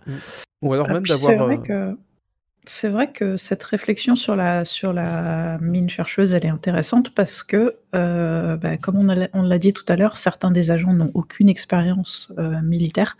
Et personnellement, euh, si quelque chose explose à côté de moi, la première fois, je risque d'être un peu surprise, même si c'est moi qui l'ai déposé au sol. À peine. À Donc, c'est plutôt euh, sympathique cette petite réflexion. Et Mm, puis, tous tous ces, tous Ah, ces mais- petits textes sont, sont plutôt sympas. Ah mais ça explose en fait. Ah ouais quand même. Mais maintenant il y a des seekers de soins. Ça fait du dégât quand même. Oui, oui, oui. Et puis pas juste, euh, pas juste sur la personne que tu vises, hein, c'est une, c'est- ça, explose, donc euh, le, le- décor il passe aussi. Mais je trouve que c'était une chouette manière de mettre un peu de lore dans, dans le jeu aussi. Mm. Vu que c'est quand même sur le lore du jeu, ben, je trouve que c'est intéressant de le noter. Et euh, effectivement, ben, moi j'aurais trouvé ça chouette, un espèce de manuel de l'instructeur du SHD, euh, version un peu comme tu dis, euh, comme le livre de New York Collapse, ou même simplement quelque chose de numérique. Mais ça aurait été sympa d'avoir un petit peu quelque chose, quelque chose du genre. Mais je trouve que ça, ça aurait été super chouette. Par exemple, je sais pas, un agent qui a été formé à Washington, ben je sais pas, il retourne euh, à un endroit où il s'est entraîné et puis il y a un écho avec son instructeur qui lui rappelle euh, l'utilisation par exemple de la Seeker Mine et qui lui dit ça. Ça aurait été chouette par exemple. Mm. C'est bien une- vrai. c'est- C'est une petite Un peu ça, plus mais- de, un peu plus de d'écho contextuel d'une manière générale, ça aurait été sympa parce que Oui. euh, dans TD2 c'est ce qui manquait. Mais bref, Mhm. parenthèse close, poursuivre. Une seule. Si si moi j'aime bien le, moi j'aime bien dans la première. Je vais revenir sur la première. Euh, c'est quand il dit il faut penser en termes euh, de multiplicateur de force. Et je trouve que ça colle tellement bien au côté RPG de, Division, aussi bien le premier que le deuxième, Mm, mm, mm. où combien de fois à chaque nouvelle euh, update on a dû s'arracher les cheveux pour se dire mais alors attends, ce nouveau skill, il est multiplicatif ou il est additif? On fait quoi là? Comment je fais pour faire mon build moi? Et, et- et je trouve que ça colle vraiment bien. euh, Mais demandez à notre cher ami à Wiki Romain. Oui. Et si vous avez des questions, euh, si vous avez des questions en termes de build, n'hésitez pas à ping euh, Voilà. Romain sur, euh, on a- sur Twitter. On a un agent spécialisé là-dedans, donc ça, il n'y a pas de problème. Chacun, est chacun sa spécialité très, très dans, euh, chez SHD France. C'est ça. Moi, je suis rigolo des fois. C'est ma spécialité. Voilà. Et si vous voulez savoir quelle est la spécialité de chacun, ben, vous pouvez taper dans le chat pour les nouveaux. Les, commandes suivantes. tout. Point d'exclamation cap, qui nous dit que cap, c'est le plus sexy des Aaron Killer. Après, vous pouvez taper point d'exclamation mab, qui vous dit que mab, c'est notre maman des internets. Et après, vous pouvez taper point d'exclamation Joe si vous avez du temps à perdre, qui vous dit Joe, il est rigolo, parfois. voilà, pour ceux qui n'auraient pas connu. Je- juste Voilà, avant qu'on passe à la suite, drôle. Puisqu'on a parlé quand même pas mal des, bah, agents disparus de TD1 qui permettaient un peu de contextualiser aussi d'où ils venaient, bah, je trouve quand même que c'est un petit peu dommage qu'à Washington, on n'ait pas eu euh, ce genre de même procédé pour connaître aussi les agents euh, qui avaient pu euh, soit venir justement de New York pour aider à Washington en répondant à un appel, soit avoir été activés directement à New York. Donc c'est un petit peu dommage parce que ça donnait pas mal de contextualisation. Et puis je trouvais que ça nous liait un peu à l'histoire du lieu aussi, dans le sens de se dire bah on a des frères et des sœurs d'armes qui étaient là. euh, et qu'est-ce qu'ils sont devenus, euh, enfin qui ils étaient et tout ça, et je trouve que c'est chouette. Euh, notamment, bah, je vais me permettre de revenir juste en arrière sur les fiches des persos, mais j'aime bien cette carte-là, celle de Gina récupérer mes Esteban. fiches, alors. Non, non, t'as pas besoin. Tout par terre, elles les- sont, mes fiches. C'est juste pour ceux qui visualisent, mais je trouve que la, fi- la, la carte de Gina Esteban, on voit qu'elle a été brûlée. Et je trouve que c'est chouette parce que ça nous donne un peu une idée aussi de peut-être comment est-ce qu'elle a disparu. Donc Mm. euh, je trouve que c'est, euh, je trouve que c'était intéressant, c'était un bon support et euh, d'ailleurs j'avais refait une carte comme ça pour mon cosplay. Je crois que Mab en a une aussi. J'en ai une aussi, ouais. Et voilà, si jamais quelqu'un, je crois qu'il doit exister des générateurs.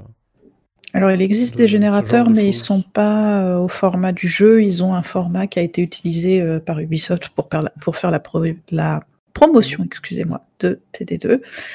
Euh, on pourra vous donner le site s'il Mhm. fonctionne encore. Et puis si jamais vous en voulez une comme dans le jeu, ben j'ai toujours le modèle euh, Photoshop, donc je peux vous en faire une si vous voulez.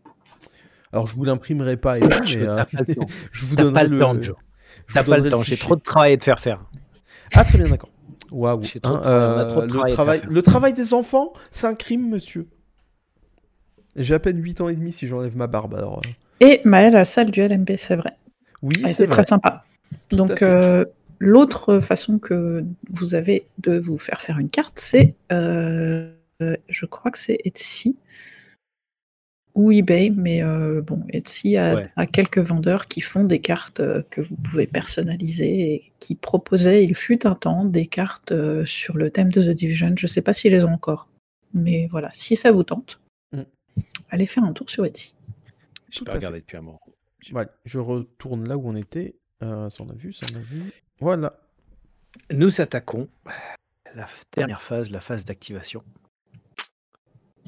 Et avant d'attaquer ça, nous avons, mon cher Joe, a pour vous Ouais. un écho extraordinaire, Extraordinaire. extraordinaire, Euh, une interview exclusive des agents Dunn et Ward, qui, pour ceux qui ne les connaissent pas, sont les agents qui apparaissent dans les comic books, dans Broken Down un petit peu, et très subtilement dans TD2, Tout à fait. On se retrouve juste après. bien sûr, comme toujours. Oh oui, je serai là. Ça vous dérange pas si j'enregistre? Faites ce que vous voulez. Merci. Donc, vous avez fait partie de la première vague à Manhattan. Ouais. Et avant ça, j'étais secouriste. Caleb, je l'ai modeste. Il était à Grande Zéro. Non, on n'est pas vraiment là pour parler de ça. Quelle était la situation à New York quand vous avez été hum, activé? C'est comme ça qu'on dit? Ouais, ouais, c'est comme ça. Ce qu'il faut savoir, c'est que toute la ville était en panique. Les gens mouraient dans les rues, et on ne savait plus quoi faire des cadavres. On était là, en train d'essayer de gérer la crise. Vous avez eu envie de fuir? Quoi? Et devenir renégat? Écoutez, quand le monde entier s'écroule et qu'il n'y a rien qui change nulle part, alors qu'on se bat tous les jours, bien sûr qu'on pense à tout plaquer pour sauver sa peau. Certains l'ont fait. Mais pas nous. Pourquoi Pour ma famille. C'est-à-dire Le jour où j'ai été activée, j'ai quitté ma famille. J'ai une petite fille, j'ai un mari, mais je l'ai fait. On m'a appelé et j'y suis allée. Et ce genre de sacrifice, ça doit avoir un sens. Je ne pouvais pas abandonner parce que la situation était compliquée. Vous regrettez d'avoir répondu à l'appel? Bien sûr que je regrette. Mais j'aurais regretté encore plus de ne pas avoir répondu.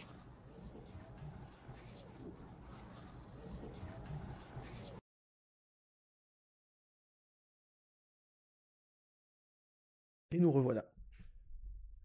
Alors, on voit bien le sacrifice qui est euh, nécessaire. On abandonne tout, on y va. On est, on va pas faire comme ces renégats. Nous, on y va. Si, si on le fait pas, euh, tout va s'écrouler autour de nous.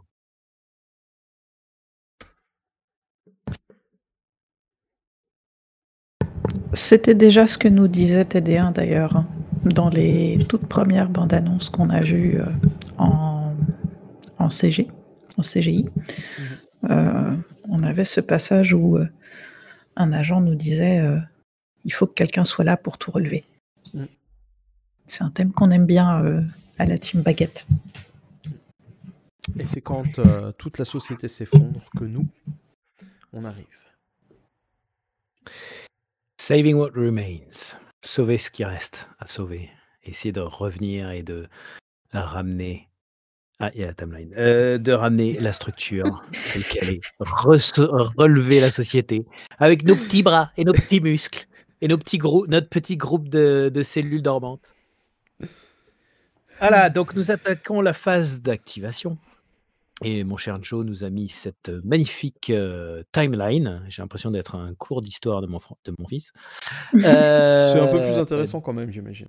Donc, on parlait de Dark Winter qui s'était déroulé en 2001. Nous avons donc maintenant la directive 51 qui donc a été euh, signée en 2007 par notre cher ami George W. Bush, le fils. Suivi donc un certain temps plus tard, puisqu'il y a encore des doutes sur euh, l'année d'activation euh, de la première vague, c'est-à-dire l'année dans laquelle on joue euh, dans TD1 et où tous les événements sont déroulés, c'est-à-dire l'année du Black Friday. Donc il y a eu le Black Friday, euh, qui est donc fin novembre, et la première vague n'est activée que fin décembre. Un gros bras. Comme quoi on a laissé sa chance au produit, si j'ai envie de dire. On a laissé sa chance euh, aux first responders, aux premiers intervenants, aux ambulanciers, aux pompiers, aux policiers. Euh, ensuite, la garde nationale a été activée. Et puis, ça a été euh, la Bérésina, la Beyrouth. ils sont partis dans tous les sens. Il y en a qui sont partis rogue, il y en a qui sont échappés de Manhattan, il y en a qui se sont fait tuer, évidemment. Il y en a qui ont rejoint des gangs de rue. Et puis après est resté donc ce qu'on a appelé la JTF. Et enfin, ce n'est qu'après tout ça que euh, la première vague a été activée fin décembre. Euh, juste après, dans mon souvenir, on reviendra parce que ça c'est un autre sujet du lore, mais il y a eu la, le- la mise en place de la Dizzy en plein milieu de, de Manhattan. Et c'est bien plus tard, donc début janvier, le premier, entre le 1er et le 5 janvier. euh, non, pardon, c'est le 6 janvier. Oh, euh, rien n'est vain. Activation à DC entre le 1er et le 5 janvier. Donc à Washington, ils ont été activés un petit peu plus tard. Euh, je ne sais pas pour ceux qui se souviennent peut-être de toute la promotion de TD2. Euh, il parlait du nombre incroyable de militaires et de services secrets, puisque évidemment on est à Washington, donc c'est là où est le président. Donc ils ont des forces militaires beaucoup plus importantes à Washington qu'à New York, ce qui explique pourquoi l'activation de la première vague à Washington a été un petit peu plus tard par rapport à New York. Et donc ensuite, juste ensuite, juste après, le 6 janvier, l'activation de la deuxième vague, c'est-à-dire nous, Bibi. Enfin, quand on joue à TD1. Puisque quand on joue à TD2, apparemment, on a un autre personnage, ce qui est un peu dommage, parce que ça aide au suivi et à se prendre euh, dans le jeu et dans l'univers. Mais bon, ça, c'est un point de détail. Et, et puis là, je vois sur la timeline de Joe, le petit fripon, a osé mettre activation de la vague 3 en attente. Et je vois euh, trois petits points et ça clignote, tu sais, comme, comme si quelqu'un qui est en train d'écrire un message, et puis le message Chargement en n'arrive jamais. Je, Chargement je cours. suppose que tu mais souhaites que que je se me justifie. passe-t-il? Mais que se passe-t-il? Mais qu'est-ce qui se passe? Euh, ce qui se passe, c'est que euh, il semblerait qu'il existe plus que deux vagues d'agents. hein. Alors, je ne tire pas cette information de mon chapeau ou de mon bonnet. Me dis quand même pas que c'est pas vrai. Mais si vous êtes en train de faire la track de Phalo dans la saison 4 de TD2, vous avez traqué Viper. Et si vous avez lu les informations qu'on nous donne sur Viper, il nous a dit que c'était une agent de la division, mais qu'elle n'a jamais été activée. Ce qui tombe sous le sens, puisque notre cher président Ellis étant à la botte des Black Tusk, il n'avait absolument aucun intérêt à activer une troisième vague d'agents. Mais il est tout à fait possible qu'il existe d'autres vagues, peut-être une troisième, peut-être une quatrième, après j'en sais rien. Mais en tout cas, on peut supposer. Alors, est-ce que ça veut dire qu'on pourrait supposer un TD3 Peut-être, qui sait? Mais si on me demande mon avis, j'aimerais mieux que TD3 se situe avant TD1. Mais c'est une autre histoire. Mais en tout cas, problème, il y avait si bien une un- autre vague qui a jamais été activée. Si on fait un TD3 avec une vague 3, c'est-à-dire que pour le troisième jeu, on aura encore un nouveau personnage. C'est possible. Mais C'est possible. C'est, moi, c'est, un truc qui m'avait beaucoup déçu. Je pense que ça avait beaucoup déçu beaucoup de joueurs qui étaient vraiment amoureux de ce première division, de tout cet univers et de tout le lore sur la division. Mm. On avait ce personnage qu'on avait pris à bout de bras euh, parce que pour ceux qui ne le savent pas, euh, le, le- toute cette phase, cette histoire de, de- de- du niveau 1 au niveau 30 était l'une des meilleures dans le jeu et, euh, et ça a été reconnu pour être l'une des, des- vraiment des, des points forts du, du, du premier division. Euh, et, et donc on est, c'est viscéral cette, euh, cet attachement qu'on avait à notre personnage du premier. Quoi. Moi, c'est comme ça que je l'ai ressenti en tout cas. Mm. En tout cas, si on a le choix d'un TD3, en tout cas, si on avait le choix d'un TD3, moi j'aimerais mieux quelque chose qui serait un préquel, comme on disait tout à l'heure, avec euh, eu- même des phases de gameplay au début, quand, euh, bah, quand on est dans ce mois un peu de flottement là, hein, entre euh, le Black Friday puis l'activation des premiers agents, avec euh, ce qu'on disait aussi tout à l'heure pour la Baby Zone, avec euh, l'apprentissage des mécaniques du jeu, etc.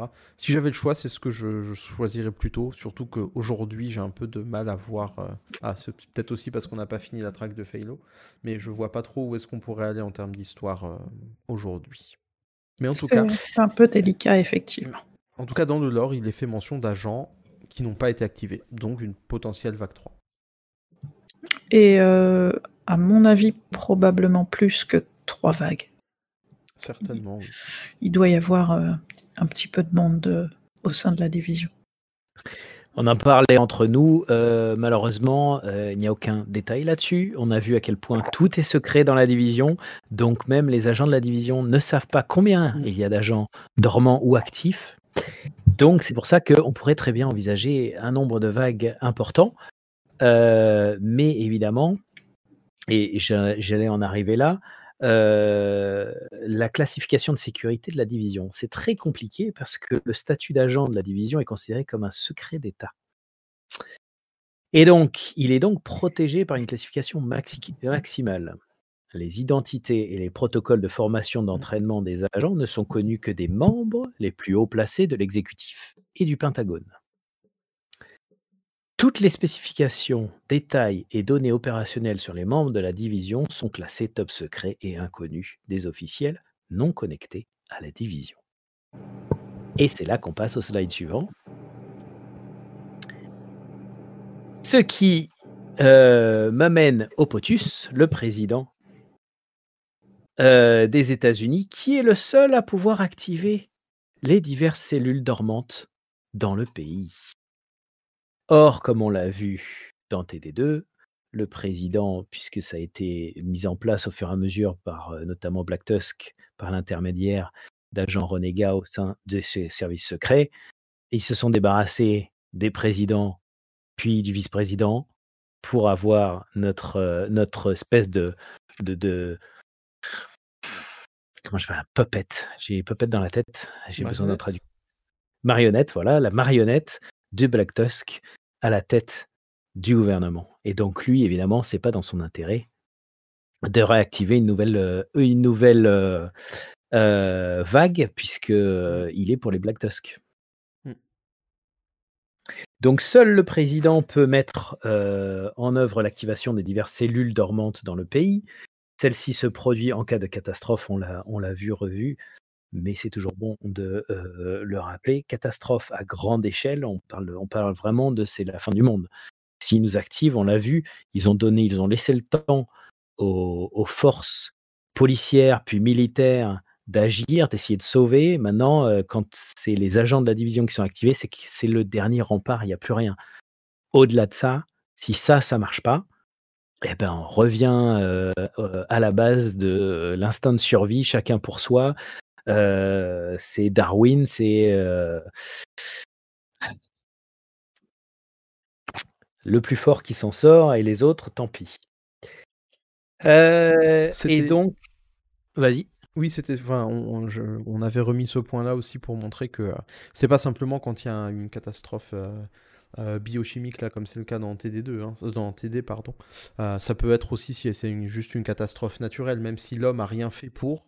les agents pouvaient quand même être activés si c'était nécessaire. S'il y avait trop de structures qui, qui étaient en perdition ou des choses comme ça, la division pouvait aussi être activée. C'était pas juste en cas de, de pandémie ou d'attaque terroriste ou autre. quoi. C'est aussi pour mettre ça en avant que. euh, Elle est là aussi- pour euh, assurer la continuité du gouvernement, quelles que soient les circonstances qui la menacent.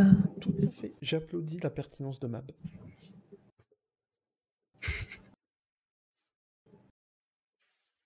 Et donc pour finir avec le slide, euh, la, catastrophe du Black Friday, on l'a vu, on le sait, euh, attaque terroriste et pandémie, et la pandémie.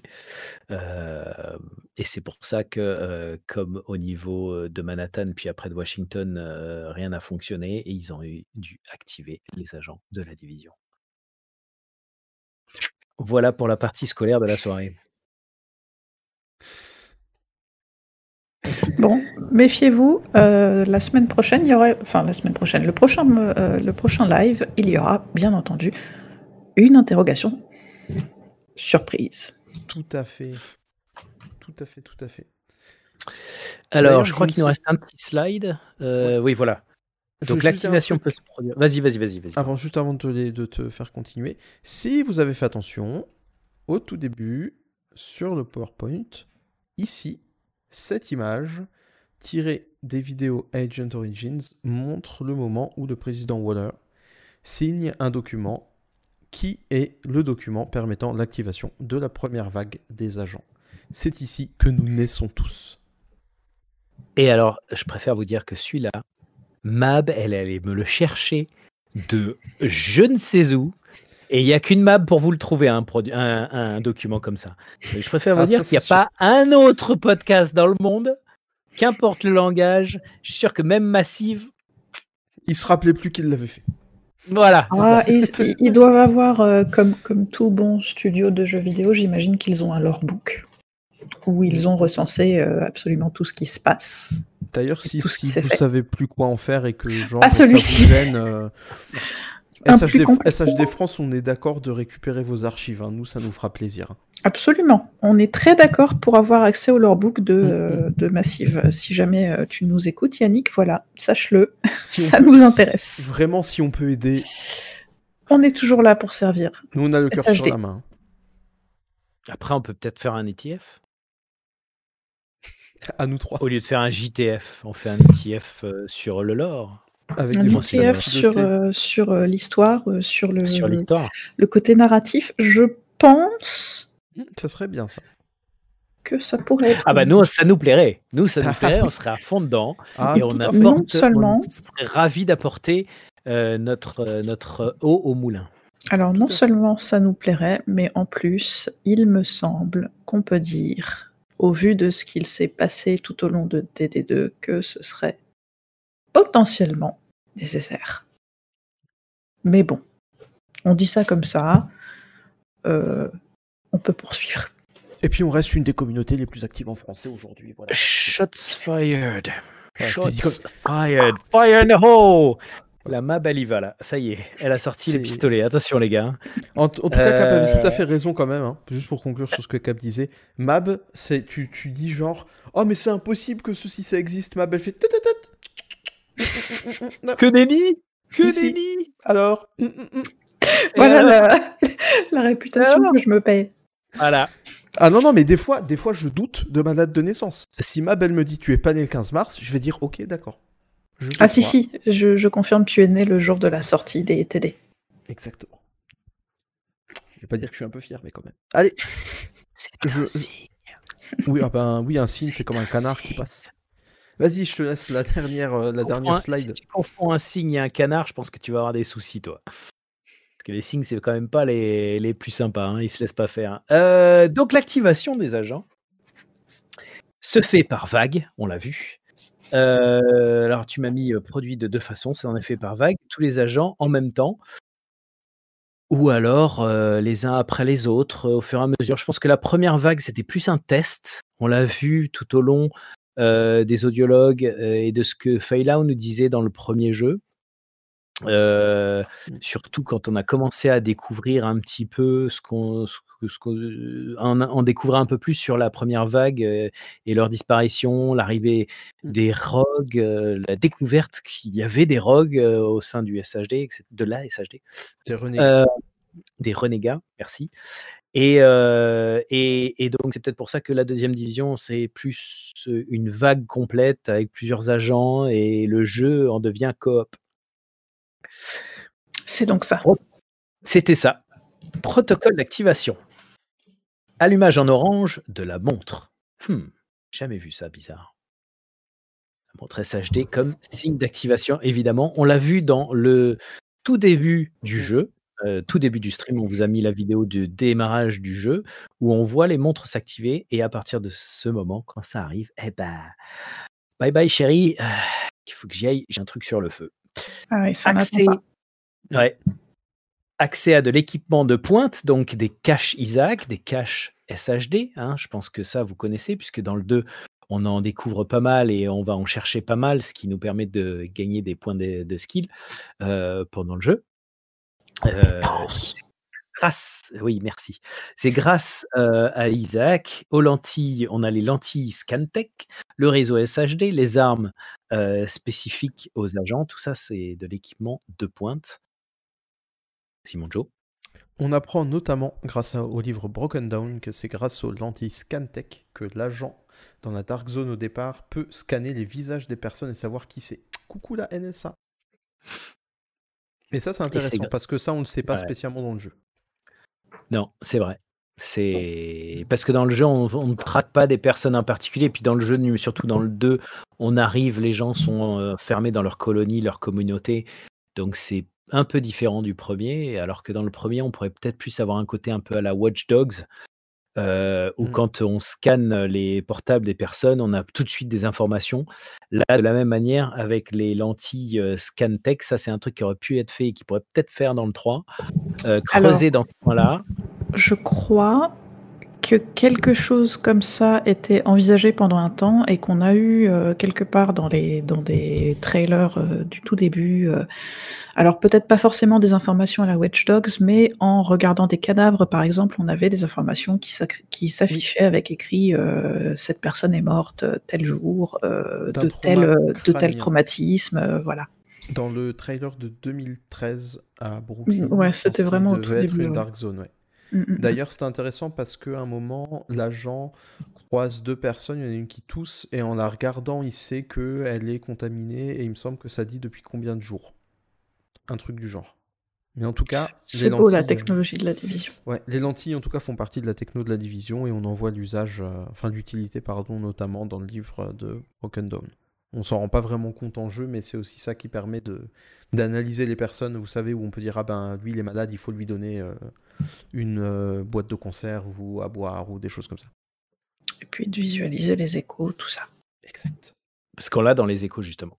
Dans les échos, on voit euh, le détail de chaque personne qui Mhm. apparaît dans l'écho. Donc ça, on l'a dans l'écho. Mais on l'avait pas encore dans, le, dans, la, dans la rétine artificielle, dans la Scantech, qui pourrait être intéressant. hein. Plein côté Watch Dogs, je veux dire, euh, vous l'avez, travaillé avec les studios qui travaillent sur Watch Dogs, les gars, et puis on peut peut-être faire un truc un peu plus, encore plus immersif. Je dis ça, je dis rien, surtout si on fait un préquel. Euh, On n'a pas dans une idée dans- fixe hein, ce soir. Ah, dans, dans une baby zone, on pourrait tout à fait apprendre à utiliser Voilà, ces lentilles. Voilà, avec un- voilà, voilà. Moi, je dis ça, je dis rien. Après, euh, euh, on attend tous le film avec impatience, puisqu'on se doute bien que le film va se tourner vers cette Mmh phase parce que quand tu veux introduire ce ce genre d'univers et d'histoire si, importante et si complexe, à un grand public Mmh.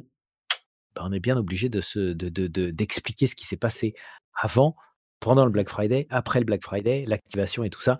Ça se fait pas comme ça. Donc je pense que, si jamais le film voit le jour un jour, merci Netflix, Mmh. heu, ce sera certainement, heu, l'activation de la phase de la 1re vague.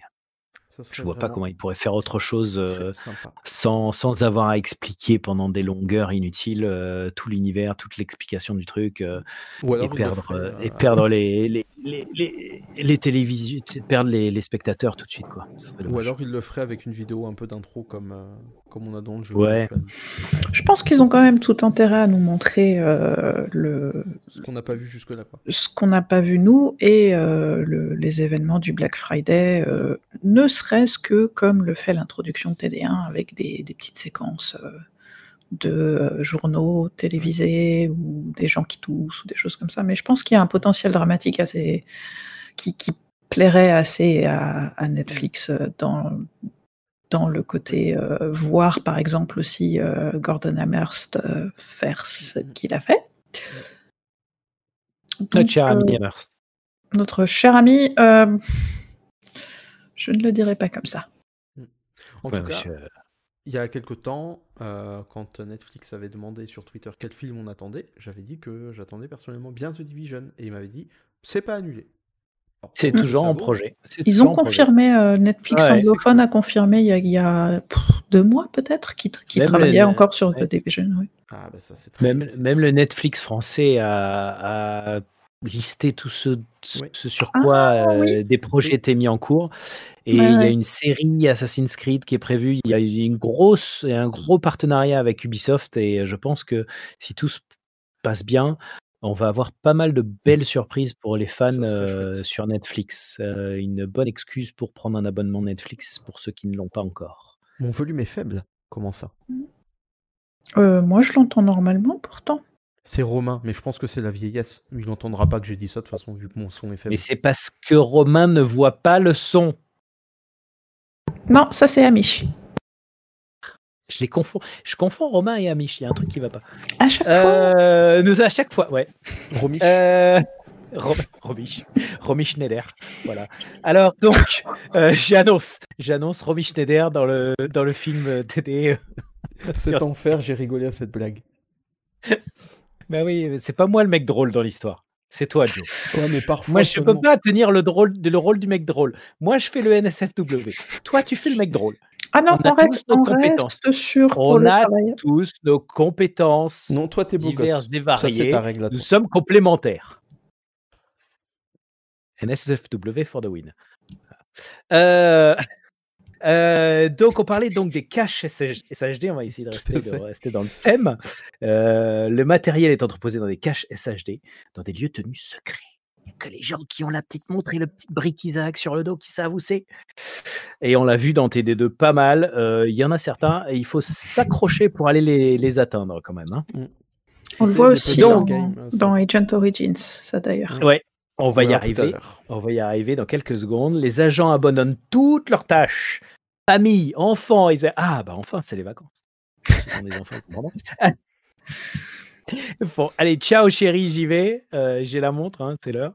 Même si les familles évidemment ne sont pas au courant et ils voient papa se barrer comme ça, ah ça y est, il va aller acheter des clopes, il revient pas. D'ailleurs, C'est du vécu, montre excusez-moi, c'est du vécu. est-ce que la montre du SHD Hem, donne l'heure? Oui. Parce que vous imaginez pendant des ça. années, tu te balades avec un bracelet de montre qui sert à rien. Ta femme et la chérie, tu veux pas une montre neuve? Bah non, en fait, ça Non, va, non. Non, non, ça elle donne bien l'heure. Elle donne l'heure, elle donne des coordonnées géographiques de la Maison Blanche aussi. Oui. Mmh Donc les agents abandonnent toutes leurs tâches, leurs proches et vont dans une armurerie du SHD pour aller s'équiper. Il est temps de passer à l'action, mec. Ça y est, t'es enfin activé. Ça fait je sais pas combien de temps que je parle depuis tout à l'heure. Tout ce dont on a parlé ce soir, enfin, on arrive à l'activation Mmh et les agents se rejoignent dans des lieux prédéfinis, sécurisés. On en a parlé maintenant qu'ils se connaissent entre eux parce qu'ils ont été formés en cellules. en- ils ont été formés en cellules euh, de, dormantes. Euh, ils peuvent enfin s'activer tous ensemble, se rejoindre et pour argumenter et illustrer ce point très fort, nous avons Joe qui nous a concocté la super vidéo, action live vidéo, live action plutôt en anglais dans le texte, euh, qui montre l'activation des agents. Vas-y mon Joe, fais-nous rêver. Tout à fait, Meilleur on se retrouve dans quelques minutes.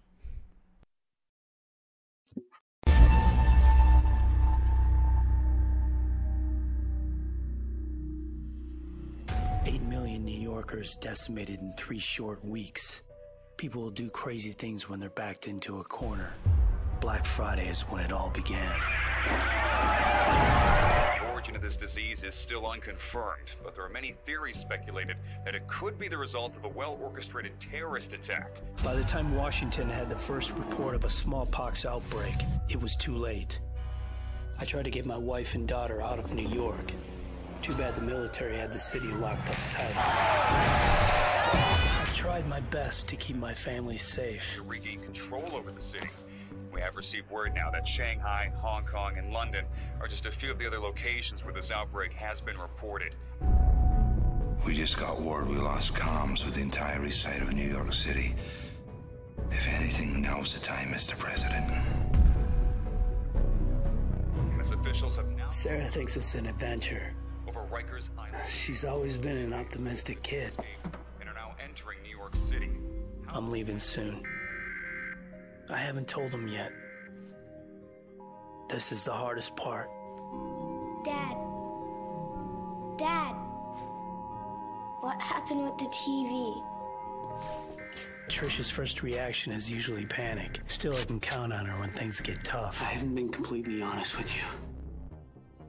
Look, there's a division that's activated during a catastrophic emergency. A safety switch when all else fails. I'm part of that division. Our objective is simple restore law and order.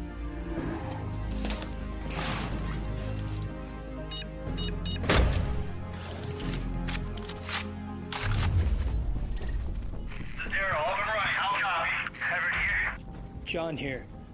Get to your stash locations quick, then rendezvous on me.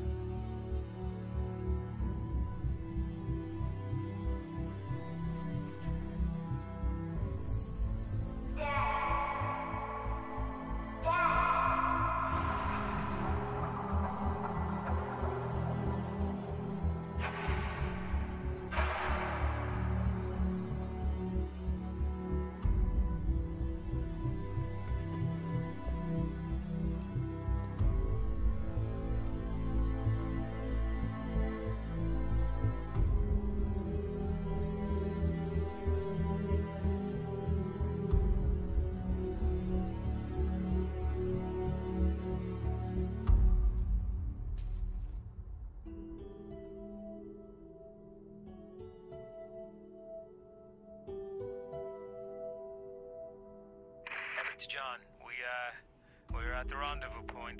Where are you? John here. Uh, hold tight, I'm I'm five minutes out.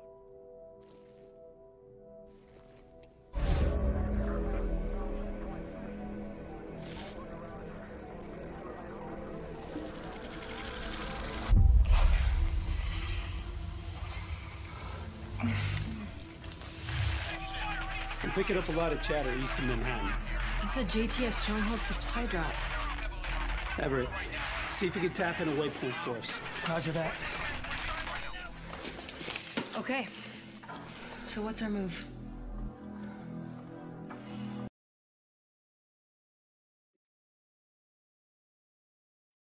Alors, on fait quoi maintenant?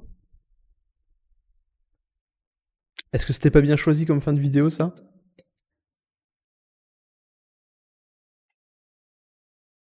C'était magnifique.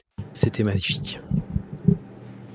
On constate que beaucoup de moyens ont été mis quand même dans cette vidéo. Mhm. C'était plutôt sympathique. Si vous n'avez pas vu Agent Origins, encore une fois, euh, allez le voir.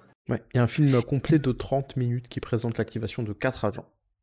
Et Oui, puisque les autres agents qui apparaissent euh, au moment de la réunion, on voit leur activation également, leur, un petit, une mini tranche de vie juste avant leur activation, de voir un peu euh, comment ils vivent et, euh, et comment ils s'inquiètent pour euh, ce qui se passe à l'extérieur, et euh, leur activation et comment ils se retrouvent après et, euh, et sont badass.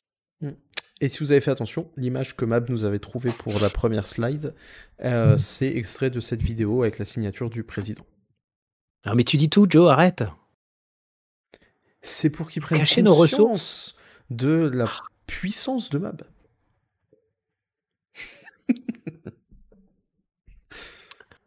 Mais voilà, donc c'est très intéressant. Ça présente vachement bien l'activation des, des agents et, euh, et c'est à regarder absolument, à savourer. C'est très bien filmé. Euh, voilà. Un gros Tout à fait. plus. Et s'ils peuvent partir là-dessus euh, au, niveau, au niveau de, la, de Netflix, ce serait pas mal. Mm. Un gros plus, effectivement, ouais. Comme le drapeau suisse un peu. Ça. Ou la Croix-Rouge. Bon, je vous ai linké, euh, pour ceux qui ne l'auraient pas vu, euh, le film avec des sous-titres en français. Je préciserai juste que ce sont des sous-titres amateurs et que, bon, c'est pas, c'est pas mal, mais c'est pas parfait. Ça vaut ce que ça vaut, mais ça n'a jamais été traduit en français ni dubbé. Voilà. euh. Malheureusement. C'est ça euh, que je devrais faire. On devrait faire les voix. Du On devrait faire les voix. Oula, On devrait faire un doublage. oula Oh, On peut essayer Alors. Et D'ailleurs, on avait, un, on avait un projet idiot comme ça. On en a eu tellement des, des On projets. a, on a beaucoup de projets idiots et on a beaucoup de projets tout court, mais euh, bon. C'est pour ça Pas que je disais idiot, parce que bah, des fois, euh, pas souvent, mais des fois, c'est pas idiot. Là, c'est pas trop idiot ce qu'on fait quand même. Ah non, là c'est plutôt pas mal. Enfin, c'est vous euh, qui nous regardez qui nous direz si c'est si ça va ou. En tout cas, vous êtes C'est la 11 et on est très heureux de vous avoir avec nous. Oui, c'est vrai. Ne devenez, ne devenez pas renégat sur nous, s'il vous plaît. Restez avec nous. Non, non, ne devenez pas renégat, c'est pas bien. C'est ça. Voilà donc pour la partie vraiment euh, théorique et, euh, et toute la formation euh, jusqu'à l'activation de la phase de, de pré-recrutement, le recrutement, la formation, euh, la vie cachée des agents et l'activation enfin des agents. Euh, tout ça, on le retrouve aussi bien dans le premier, dans le deux, beaucoup dans le book, évidemment, dans le lorebook.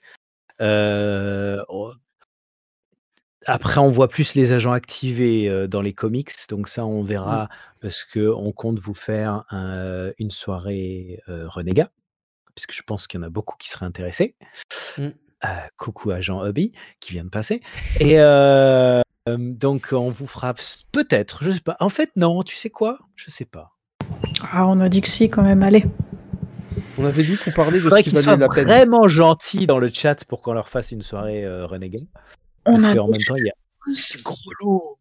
On a des choses à dire sur un, un- un ami à toi, euh, Cap. Euh, Va-t-elle? Non. Euh, Vexis, il travaillait avec qui? Ah non, c'est pas ça. Euh... Amherst? Amherst. Mm, presque. Un homme- Un homme d'une intelligence rare. Euh, alors, on pensait plutôt à quelqu'un d'un peu, euh, d'un peu euh, bof. hein. Un mec assez carré, il s'appelait Aaron. Ah, J'ai essayé. Feyla? Mais qu'est-ce qu'il raconte?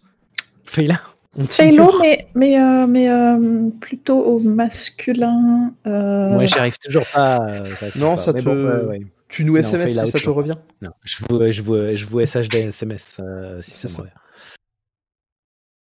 Ah, puis la câline, ouais. Aaron, on dirait le nom des piles alcalines. C'est bien trouvé. Ah. C'est bien trouvé. Ça me laisse pensive. Ah ouais. Aaron, Aaron, petit patapon. Euh, Cap, avec ça, si tu l'as pas, euh, nous, on sait plus quoi faire. hein. Il te donne plein d'indices, là. Euh, On verra la semaine. on en a, on a- On on verra en la a prochaine parlé. On en, on en a parlé. On en a parlé. euh, Il y a plein d'idées sur euh, pourquoi ils deviennent renégats. C'est assez peu utilisé dans le jeu, malheureusement, parce que dans le 2, euh, ils ils ont un peu sorti toujours le même profil des agents, euh, des, des agents qui deviennent renégats et toujours les mêmes raisons pour lesquelles ils deviennent renégats. Mais Celle- Attends, pardon, celle-là, je vais la lire parce que quand même. elle est nécessaire. Quand tu as mal au dos, où vas-tu? Chez le kiné Chez le kiné Chez Chez Aaron le Kiné. Kinner. Celle-ci était, Il était très donc- très bien. Il était donc courtier et à ses heures perdues, il faisait craquer le dos des gens. Voilà. Et on remercie Fafa 06100 de nous avoir suivis. Coucou Fafa. Euh, ouais. C'était Ouais, une très bonne blague. que. J'avoue que, Ouais, euh, en tant que mec rigolo, parfois, je trouve ça pas mal. Je pense que ça, ça a complètement déstabilisé euh, Cap qui s'est finalement Non, parce rendu compte de que- qui on parlait. Parce que euh, je, je pense personnellement, mais c'est un avis que je partage avec moi-même et sans doute avec le mec que je cosplay. Euh, je, je pense que Aaron Kinner euh, a très bien compris, a très bien compris, non, non, a très bien compris euh, là où le monde allait, puisque c'était son boulot en tant que courtier d'avoir une idée euh, de ce qui allait arriver, euh, du bouleversement des marchés. Et, et donc, il a pris ses jambes à son cou, il a pris tout ce qu'il pouvait prendre au passage. Donc, il a, euh, il a pris Amherst, il a pris sa, son imprimante euh, 3D biologique, euh, Il sa- a pris Chernenko, il n'a pas pris Amherst. Non. euh, Tchernenko, pardon, Tchernenko. oui, oui. Parce qu'Amherst, il y est passé. Mais, euh, Il a récupéré Hornet mais aussi. il a piqué. Euh, bah, Hornet, il est mort, et puis après, il est ressuscité. Mais ça, on reviendra. Il est ressuscité. It's a miracle, bro. yeah, yeah, brah, miracle, bay. Euh, donc, euh, donc euh, Aaron Kinner, moi, je comprends le personnage, sachant que c'était un courtier. Je suis d'accord. Sachant que c'était un courtier. Sachant Mais que voilà. c'était un courtier. Et attention, ne déformons pas les propos de Mab euh, pour faire Pas des vidéos. Je n'ai absolument pas dit qu'il avait raison. D'ailleurs, la prochaine fois, on vous présentera sans doute Mab et moi, on partage un petit peu cet avis. Le fait qu'on pense qu'il est possible d'être un renégat sans être quelqu'un qui tue les autres agents de la division. Mais aujourd'hui, c'est pas le sujet. On aura peut-être même des exemples, mais c'est pas le sujet. Allez creuser, allez creuser dans les Intel, vous verrez. Exactement. Ou alors, ils vont faire les feignants et ils vont attendre notre prochain lore, leur Mais cast. bien sûr qu'ils vont attendre, mais c'est pas parce qu'ils sont feignants, c'est parce qu'on fait de la qualité. Exact. Voilà. Eise. Et puis, La Deutsch, la Deutsche Qualität. et puis en plus, bah, on est quand même des gens, euh, je dirais, euh, on est quand même des gens honnêtes et on va pas faire semblant. Et puis en plus, de toute façon, euh, les, les rogues ont tellement besoin de la SHD pour exister parce que s'il n'y a pas de SHD, tu peux pas être rogue envers personne. Du coup, s'il n'y a pas de SHD, il n'y a pas de rogue. des se os. tient. Eh ouais. Voilà. Alors, je vais me tourner vers mes, mes deux euh, co-hosts et je vais leur demander si eux étaient des agents de la SHD,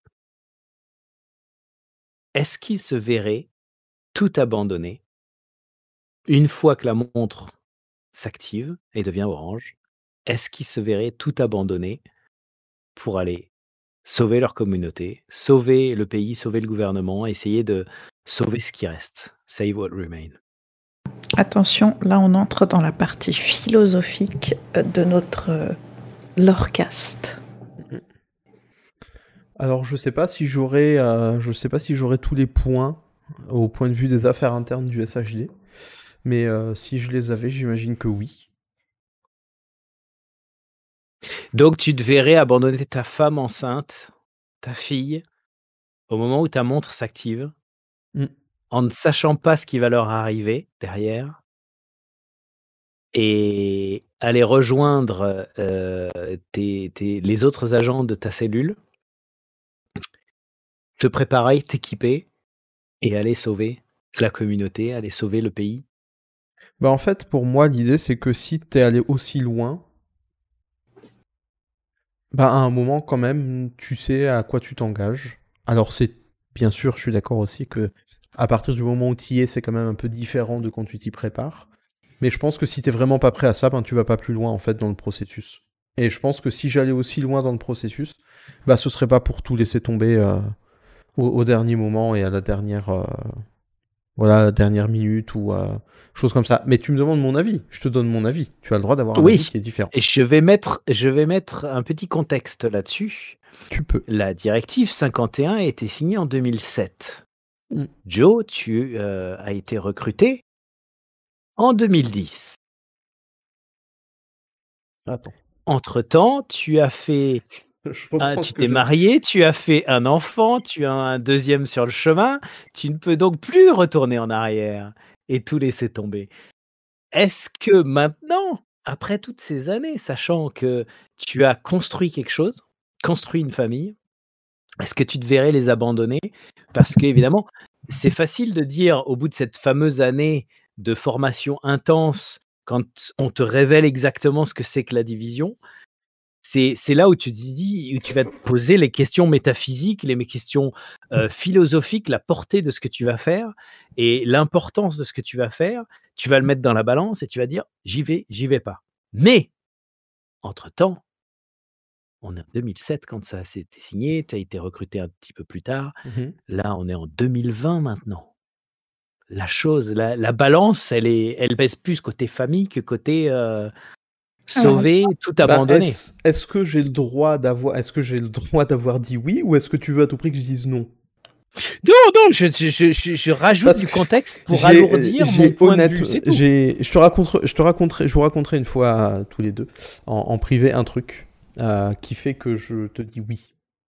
Et euh, je, je vous expliquerai certains trucs, mais qui sont des choses qui sont très personnelles, du coup je veux pas les raconter en stream, euh, mais qui font que je, je dis oui quand même à cette, Ce sera, à cette ce question. sera uniquement euh, accessible pour les OnlyFans. Alors moi j'ai une, j'ai une réponse à ça euh, où tu, tu auras du mal à aller plus loin qu'à en fait euh, ce qu'on te dit sur la division et ce qu'on dit depuis tout à l'heure nous aussi en parlant du, de, de- de notre, dans notre podcast, c'est que euh, c'est la dernière ligne de défense. C'est la dernière ligne de défense contre les euh, problèmes de les attaques nucléaires, bactériologiques, etc. On a parlé beaucoup du contre, mais c'est la dernière ligne de défense pour ta communauté, pour ton pays, tout ce que tu veux, mais pour ta famille aussi. C'est eux que tu défends en premier dans ton cœur quand tu t'engages dans ce genre de, de- de projet. Donc évidemment que tu y vas parce que toi, tu as les aptitudes que eux n'ont pas pour défendre. Justement. Tu as été formé à ça.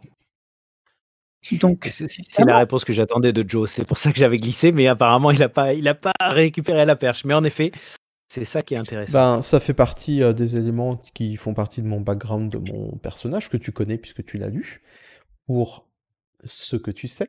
Et tu sais que euh, le background de mon personnage, qui est quand même un fruit de ma réflexion assez personnelle, c'est aussi que bah, si ça peut me permettre de défendre ce à quoi je crois, ben, je suis prêt aussi à faire le sacrifice de certaines choses pour la défense de ce qui m'est cher.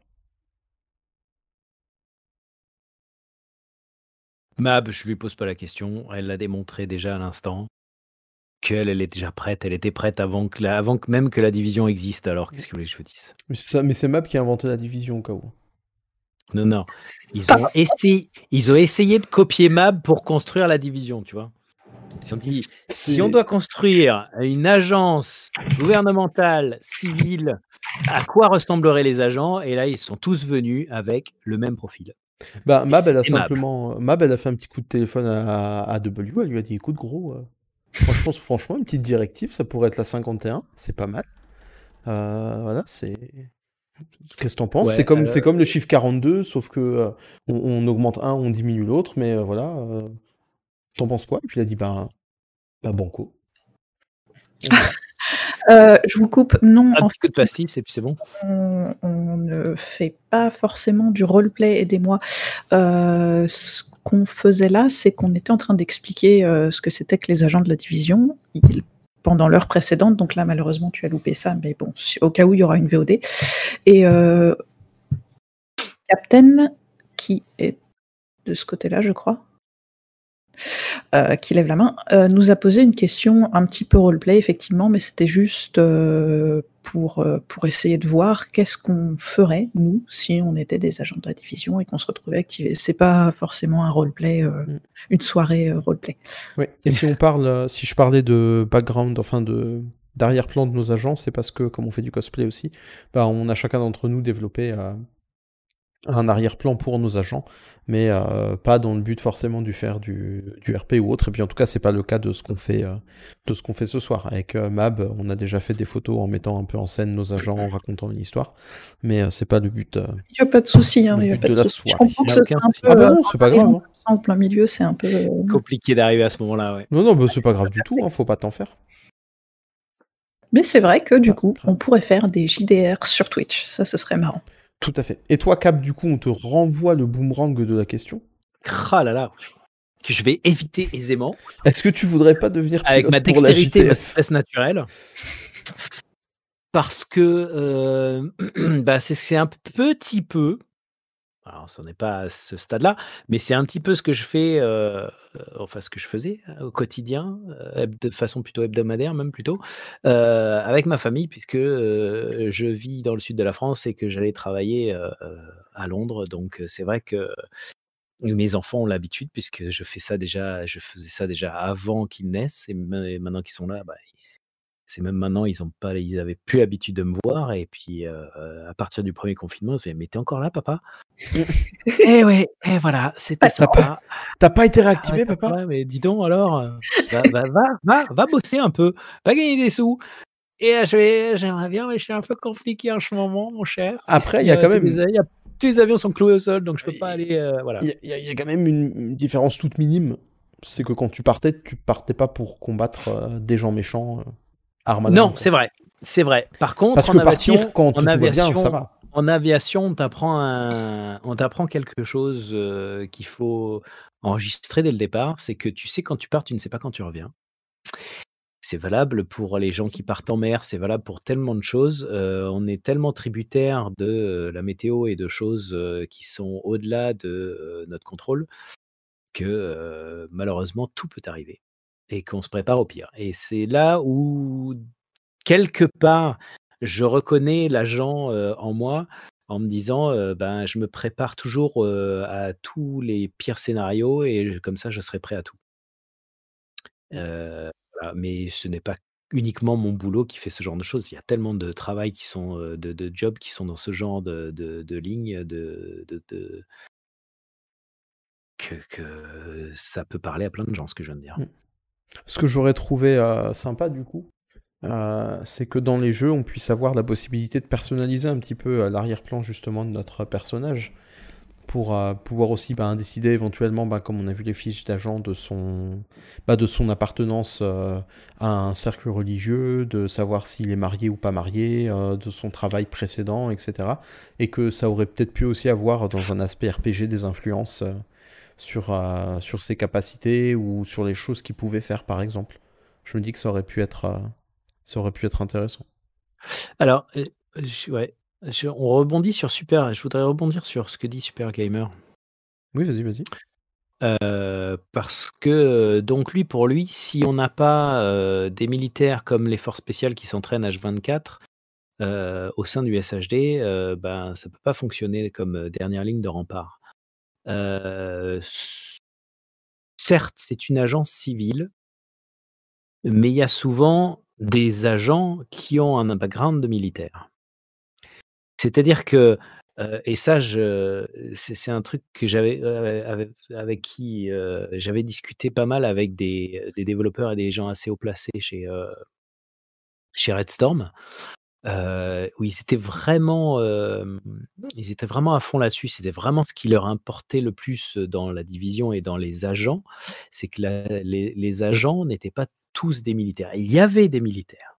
Et je pense que ce qu'on a essayé de vous dire ce soir, c'est le côté complémentaire d'avoir des gens qui viennent aussi bien un, un doc dans l'équipe, un médic, qui peut donc être un field médic, un médic de terrain qui peut aider euh, ses coéquipiers s'ils sont blessés. On peut avoir une nurse. On peut avoir Une infirmière. un courtier qui peut, euh, oui merci, on peut avoir un courtier qui peut essayer d'analyser la situation pour prévoir les évolutions des choses, aussi bien euh, psychologiques que, venant de groupes tels que les gangs qui rôdent dans tout Washington et dans tout New York. On a également des militaires au sein, enfin, ou des anciens militaires plutôt, au sein de ce groupe. L'intérêt de, de la division et du côté civil, c'est qu'on réunit toutes ces personnes pour travailler main dans la main et avoir une escouade extraordinaire. Et donc, chacun va être complémentaire. Donc, il y aura quand même là.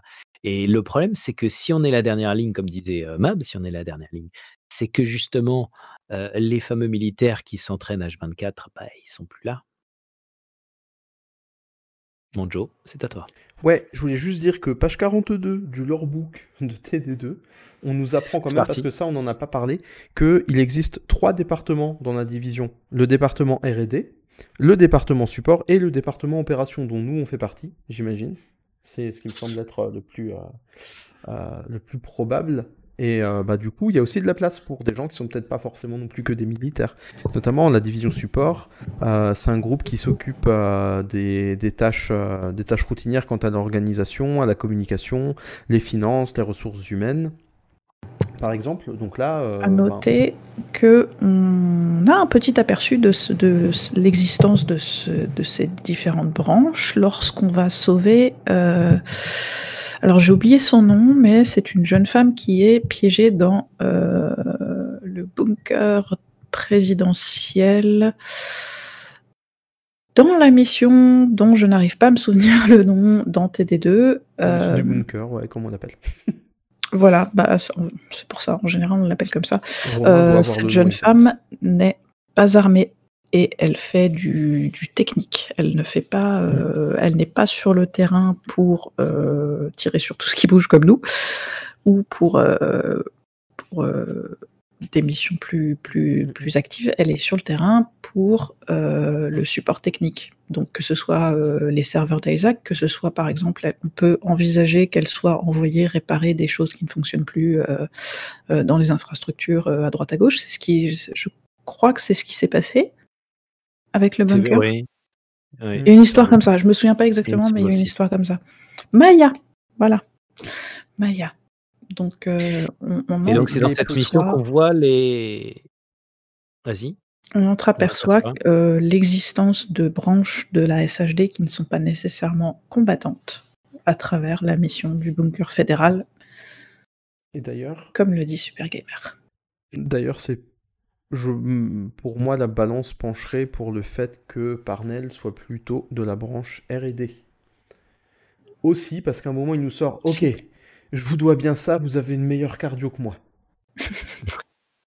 Donc il était peut-être pas toujours aussi actif euh, en termes d'entraînement et puis il a, il, il a quand même développé euh, euh, pas mal de trucs. euh. Oui, voilà, il y avait un data center, c'est bien ce qui me semblait. Je ne suis pas complètement idiote. Merci Norskel, je me sens rassurée d'un coup. Mm. Mais voilà, donc il y a, je veux dire, le... être militaire c'est une chose, mais ça fait pas tout non plus. Et puis je sais pas si on peut, enfin je sais pas si on peut dire que c'est encore des civils vraiment civils, avec le niveau de compétences et de connaissances qu'ils ont et l'entraînement qui est le leur et la manière dont ils doivent tout cacher à leur famille, c'est beaucoup plus difficile que des militaires qui n'ont pas à tout cacher. Euh, je pense que c'est un, je pense que c'est une sorte d'hybride entre des militaires et des et des Le. FBI, le FBI, la NSA, la CIA, ce ne sont pas des militaires. Et ils sont très entraînés. Formés, ils sont très entraînés, mais ce ne sont pas des militaires. Bah ouais, super gamer, mais là, ce que tu relèves là sur Parnell, ben oui, Parnell, il a été abusé euh, par euh, Aaron Kinner qui lui a vendu, euh, qui lui a vendu des rêves et Oh puis qui pensait qu'il y avait, qu'il y avait un peu des, euh, qu'il y avait des complots partout. C'est pas impossible que la SHD soit gangrénée, hein, ce qu'il dit dans, ce qu'il dit dans les communications de sa mission, ah, c'est possible que ce soit vrai, hein, que la SHD soit pourrie jusqu'au sommet, c'est pas impossible. hein. On Ça nous veut pas dit dire. aussi dans, dans New York Collapse d'ailleurs, qu'il y a des divisions. Dans le bouquin. Donc euh, oui, c'est très probable. Donc il avait pas forcément tort, même si c'était sans doute pas. euh, Warren Euh, Merchant, pour ceux qui ont vu le stream la dernière fois, excuse-moi Joe, je te coupe, qui ont vu le stream la dernière fois, euh, je rebondis sur ce que vient de dire Mab, euh, Warren Marchand dénonce dans un de ses puzzles du jeu, du, du jeu, du livre, dénonce le fait qu'il y a des divisions dans la Dans la division. division. Et ça, c'est important parce que au départ, euh, quand on ne savait pas trop, et même maintenant, on n'est encore pas super sûr de ce qu'est le Black Tusk, on se demandait si c'était pas justement une branche plus sombre Mm. de la division. Mais en, tout- mais en tout cas, euh, tu dis Parnell était déjà taré avant la SHD et la pandémie. Je dirais pas qu'il était taré. Moi, je pense qu'au contraire, la SHD a vu en lui des capacités techniques euh, extrêmement élevées, puisqu'on a des échos où euh, il a piraté la voiture d'un de ses profs, il me semble, et puis son père lui remonte un peu les bretelles. Donc, je pense que la SHD a vu l'aspect positif. Mais la semaine prochaine, enfin la semaine prochaine, c'est pas la semaine prochaine parce qu'on n'a pas un podcast hebdo. Au prochain C'est podcast. c'est Noël la semaine prochaine. hein. Au prochain podcast, euh, une de nos remarques négatives, c'est quand même qu'on a l'impression que tous les rogues avaient un peu le même profil psychologique et avaient un peu des problèmes euh, dans sa tête. Donc euh, ça, on en parlera plus la prochaine fois, mais euh, je pense que euh, eux, ils ont vu une partie et qu'ils ont fait abstraction de l'autre, sachant que la partie qu'ils avaient vue et qui les intéressait était sans doute très pertinente à un moment, mais ça s'est retourné contre eux. Mm. Mais on reviendra là-dessus plus longuement Ouais. quand on fera euh, le podcast sur les rogues, parce que sur Ouais, les ouais, ouais. rogues, parce qu'il y a pas mal de choses, bien qu'ils aient tous un profil euh, et psychologique assez, assez similaire, il y a des choses quand même intéressantes dans le euh, background, donc dans le Dans passé, dans le passé de, de- de tous ces personnages. Oui, bon, Kelso, Kelso est là. Et Kinner, on en parle. Kelso, elle est très active. Euh, C'est comme ça qu'on nous la présente. Elle est très très active. En attendant, elle n'est pas passée rogue et elle nous a quand même sauvé les fesses. Plusieurs. Et le- quand elle est allée à Liberty Island, bien qu'elle se soit faite tirer dessus, elle n'a pas voulu rentrer. Est-ce que ce serait pas elle la méchante de TD3 Oh non Kinner a compris la vraie facette du monde. Ça va, Dark Super Gamer, là? Euh, Exagère pas quand même. Hein. Alors, En même temps, il a raison. hein, depuis tout à l'heure, tu veux tout mettre sur Kinner. hein, C'est pas gentil, ça, Joe. mais c'est parce que c'est parce que Kinner, c'est votre tête d'affiche. T'as vu comme t'es beau en Kinner C'est normal que je veuille euh, tout rapporter à Kinner. Excuse-moi, mais si je fais point d'exclamation cap. Ah, ah, ah, c'est le plus sexy d'Aaron Kinner. En même temps, il n'y en a pas beaucoup des Aaron Kinner. Bah oui, euh, de Kinner était pas très bien écrit dans TD2. Mais bon, on va peut-être pas disserter sur les rogues maintenant, parce que sinon on fait on pas en de podcast euh, reparlera prochaine fois. sur le prochain podcast. On a. Comment dire Massive, si vous nous regardez, nous avons des opinions. Écoutez-nous, s'il vous plaît. Nous avons des opinions, mais on en reparlera dans le prochain podcast. Là, on reste sur le thème des agents euh, de la SHD, de ceux qui sont loyaux. Donc, euh, bah, Kelso, c'est c'est à peu près tout. Hein, Kelso et puis ton personnage? Ouais, c'est ça. Mani. Mani n'est pas à la SHD. Non. Mani nous donne euh, des, des, des- des ordres, entre guillemets, mais il n'est pas dans la SHD. Et oui, vu ce que le joueur fait Non, dans mais- TD1 et TD2, oui, on peut, on Ah, mais Super Gamer, tu rigoles ou Enfin, dans TD1, ils voulaient le virus pour faire peur aux gens. À quel moment tu voles un virus pour faire peur aux gens? T'as forcément une idée beaucoup plus noire derrière. Mm. Désolé, mais à un moment, faut pas être naïf non plus. Hein. À mon avis, tu vas pas voler un virus aussi dangereux pour dire je vais vous faire peur. T'es un agent de la SHD, tu peux faire peur déjà à 95% de la population de Manhattan, à mon avis. T'as pas besoin d'un virus. Mais il faut pas se lancer là-dessus parce que euh, on doit déjà faire tout un podcast explicatif sur les renégats et leur motivation avant d'en venir à Kinner dans TD2. Ça va être. euh, On va y venir de toute façon. Vous aurez, de la... vous aurez le droit de parler aussi. Vous en faites pas. On vous oublie ça va être complexe. Oh, on, a disappeared. On a perdu cap, je Sa pense. caméra, elle est passée rock, j'ai peur. Ma caméra, ma caméra est passée renégat sur moi. Ouais. Aïe, aïe, aïe. un peu chaud la caméra, je pense. Ah, ça y est, il est de retour Il est de retour. pour nous jouer un mauvais tour. C'est moi. Bien, bien, bien. En tout cas, est-ce que euh, je connais mes motivations Et oui, Dark Gamer, c'est un super pseudo, merci Joe. Eh ben écoute, moi, je suis toujours là. Moi, je suis un provider de bons pseudos, donc si vous souhaitez un pseudo, euh, n'hésitez pas, n'hésitez pas, je, je vous donne, euh, je vous donne des, des pseudos. Bah, tu connais tes motivations, c'est bien, mais euh, on en parlera la prochaine fois quand on parlera des rogues. Voilà. Nous aussi, on a de saines motivations en, tant qu'en- en tant qu'agent de la division. Et euh, donc, puisqu'on a plus ou moins conclu sur la partie factuelle, est-ce que quelqu'un a des questions? On a oublié de demander. Tout à fait. Ou des remarques, même si c'est pas des questions. Ou ce que vous voulez. Est-ce S'il y des- qu'il y a un point qu'on n'aurait pas abordé? Est-ce que euh, y a quelque chose qui vous tracasse à propos de Kelso ou, ou de Maya? On répond pas aux questions sur Mani, ça, soyons très.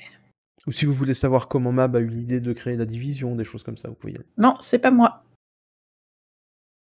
Je suis innocente, moi, je ne suis qu'une petite seconde vague, euh, toute gentillette. Nous, on est juste la houle. C'est ça. Oh, c'est beau ça. C'est beau, Joe. non, mais bien trouvé.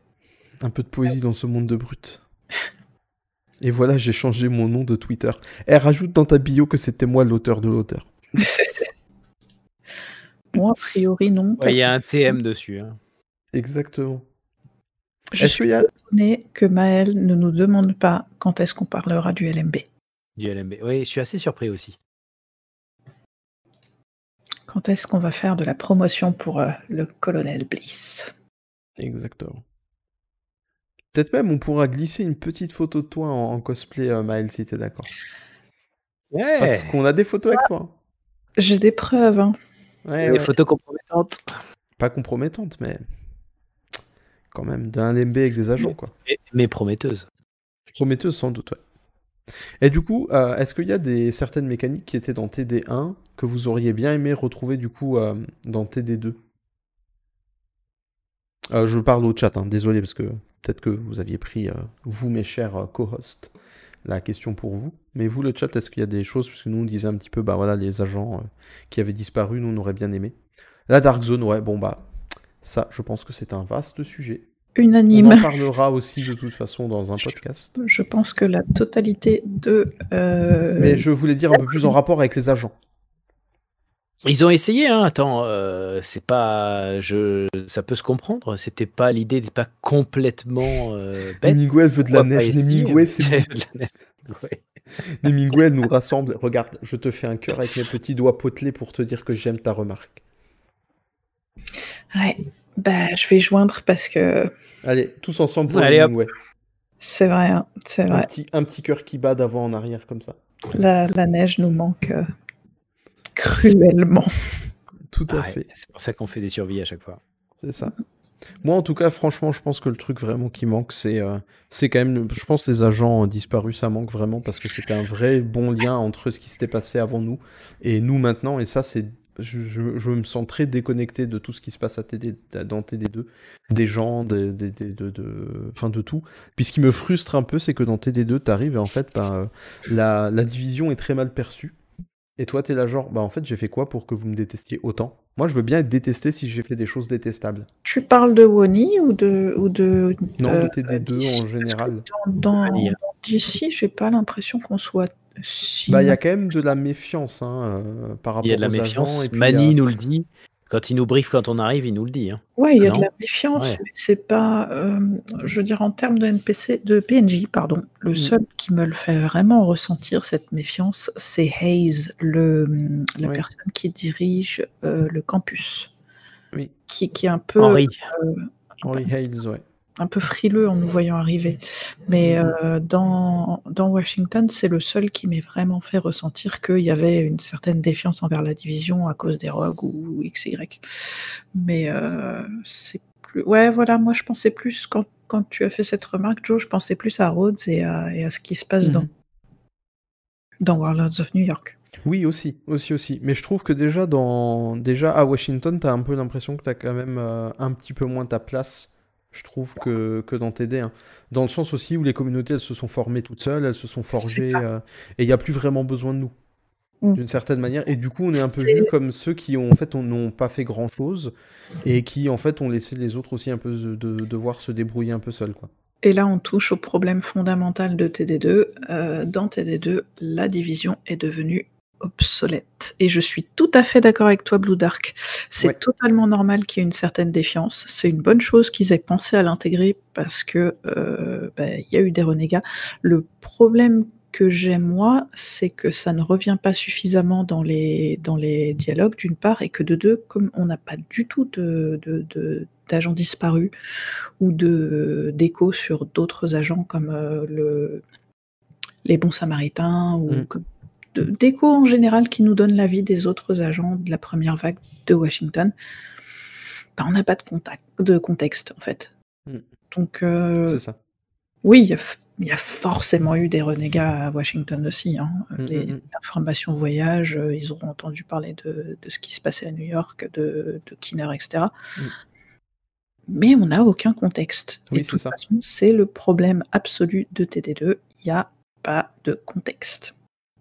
Bah, on arrive dans TD1, on est activé et on ressent ce côté dont on parlait tout à l'heure, euh, d'être la dernière ligne de défense et d'être là pour sauver ce qui reste. On arrive dans TD2, tout est déjà fait. On ne sait pas ce qui est arrivé au précédent, mais apparemment les gens et les civils se sont très bien débrouillés sans les agents et sans la division. Ils ont fait leur petite colonie et donc ils n'ont pas plus besoin que ça de nous. Donc on arrive à Washington uniquement parce qu'on a ce signal de détresse. Mais si on n'avait pas ce signal de détresse, Washington se porterait très bien sans nous. C'est un peu le problème fondamental de, de l'excuse qui a été trouvée pour nous faire arriver à Washington. C'est un léger. Moi, je trouve ça un peu bancal parce que du coup, ça n'a pas la portée que ça aurait dû avoir comme dans le premier. On n'est plus impliqué parce que nos actes ne changent rien dans la ville. Parce qu'ils se sont déjà débrouillés sans nous. On arrive, Euh, on, on branche la prise de courant de, d'Isaac et puis du noyau d'Isaac et puis boum, on peut repartir, c'est fini. Et puis ça, ça rejoint aussi le problème euh, que le monde en, en matière de gameplay est très mécanique. Mm. Très, euh, c'est un truc bien huilé, c'est pas du tout organique comme ce qu'on avait dans TD1. Donc du coup, euh, ça renforce encore cette impression que le joueur, euh, bon, finalement, oui, s'il n'était pas là, les points de contrôle auraient un petit peu moins d'eau. oui, ils peuvent aller en chercher, ils peuvent aller envoyer du monde. On n'est plus essentiel, on est obsolète. Et avec le Black Tusk, avec la, la- la cinématique de fin, on est rendu encore plus obsolète parce que tout ce qu'on a fait, qu'on a eu l'impression de bâtir, on nous montre dans une cinématique de fin que euh, on a restauré la, Maison Blanche. Alors ça s'est fait, on n'a rien vu le passer, mais on nous montre quand même dans la cinématique de fin. Ça se produit et deux secondes plus tard, dans une cinéma- cinématique dans laquelle on n'est pas en plus, et deux secondes plus tard, tout est effacé par le Black Tusk et sa technologie et ses moyens et tout ce que tout ce que qui a poussé Phalo à nous à nous lâcher en fait. On est obsolète, donc euh, bah ok, mais dans ce cas-là, bah, on laisse le Black Tusk faire et puis nous on joue plus. Ouais, c'est c'est très compliqué. C'est très compliqué parce que euh, on n'a pas l'impression d'avoir euh, une portée dans le jeu et sur la ville parce que nos actes ne changent pas grand-chose. Mais en plus, le peu qu'on a fait, eh ben, on n'est pas, euh, j'arrive pas à trouver le mot français, rewarded. On n'est pas Récompensé. récompensé. Merci. On n'est pas récompensé en tant que joueur pour tout ce qu'on a fait dans TD2 pendant la, pendant la partie de l'histoire. Donc euh, c'est très frustrant. En plus, on apparaît. Alors ça, je vais pas revenir là-dessus, mais on n'apparaît même pas dans la cinématique de fin. Euh, mais c'est très frustrant pour un joueur qui a passé autant d'heures sur le premier jeu, sur le sur l'histoire, et qu'au final, comme tu dis, bah bah, bah voilà. Ah bah non, c'est fini. Au fait, euh, il y a les Black Tusk qui arrivent. Alors recommence tout à zéro? Eh ben on recommence tout à zéro. Parce que ce que je trouve un peu difficile d'une manière générale, alors, c'est mon ressenti personnel, hein, il y a peut-être des personnes dans le chat qui seront pas d'accord ou autre, c'est que j'ai, euh, je disais euh, aujourd'hui à Mab que je trouvais que ben, Warlord of New York, ça avait été un- une bonne chose dans, dans l'histoire de, de TD2. Moi j'en étais euh, satisfait et j'aime toujours beaucoup aller à New York. Le problème, c'est que j'ai vraiment du mal en fait à comprendre vers quoi on se dirige d'une manière générale. J'ai l'impression que avec si on finit par tuer Phalo, il n'y a plus rien en fait pour la licence. C'est ce que je ressens comme ça. hein. Donc euh, je sais pas où va aller l'histoire ou autre, mais euh, j'ai l'impression qu'on nous a donné des choses, puis on a, on a collé tel truc ici, on a mis Kenley College là, puis là on vous met la DARPA, puis là on vous met un autre truc, on vous met euh, Tid Il y a Al-Bassin, un et puis euh, là on vous met des raids, mais en fait on sait pas trop comment ça marche ensemble. On récupère, euh, vous savez, là le gros conteneur, la biochimique euh, au truc de la DARPA, mais finalement si on l'avait pas, on sait pas exactement qu'est-ce que ça nous enlèverait de toute façon. Bah, il prend la poussière dans la Maison Blanche et puis c'est ça. basta quoi. on, on récupère Tchernenko, mais après on sait pas où il est passé. En soi, il me semble que c'est quand même un élément un peu de valeur, donc il me semble qu'on aurait quand même essayé de le garder près de soi. Euh, le, le mec Douglas là, le type du, du champ de tir là, dans la Maison Blanche, c'est Douglas tir, ouais. du stand de tir, merci. C'est Douglas de Douglas et Harding.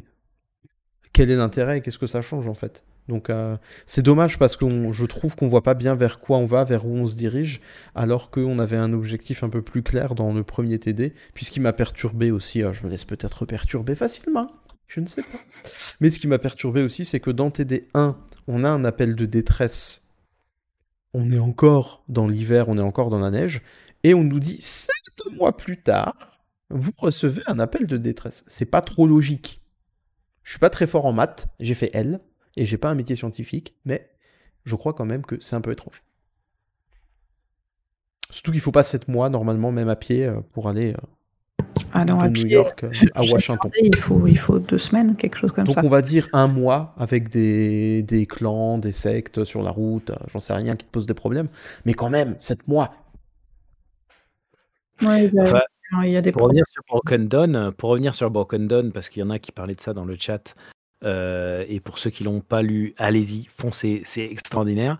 Euh, on voit quand même euh, April Keller, Ike Johnson et Diaz euh, se faire la traversée des, des- presque des États-Unis, ou au moins la moitié des États-Unis, en quelques jours.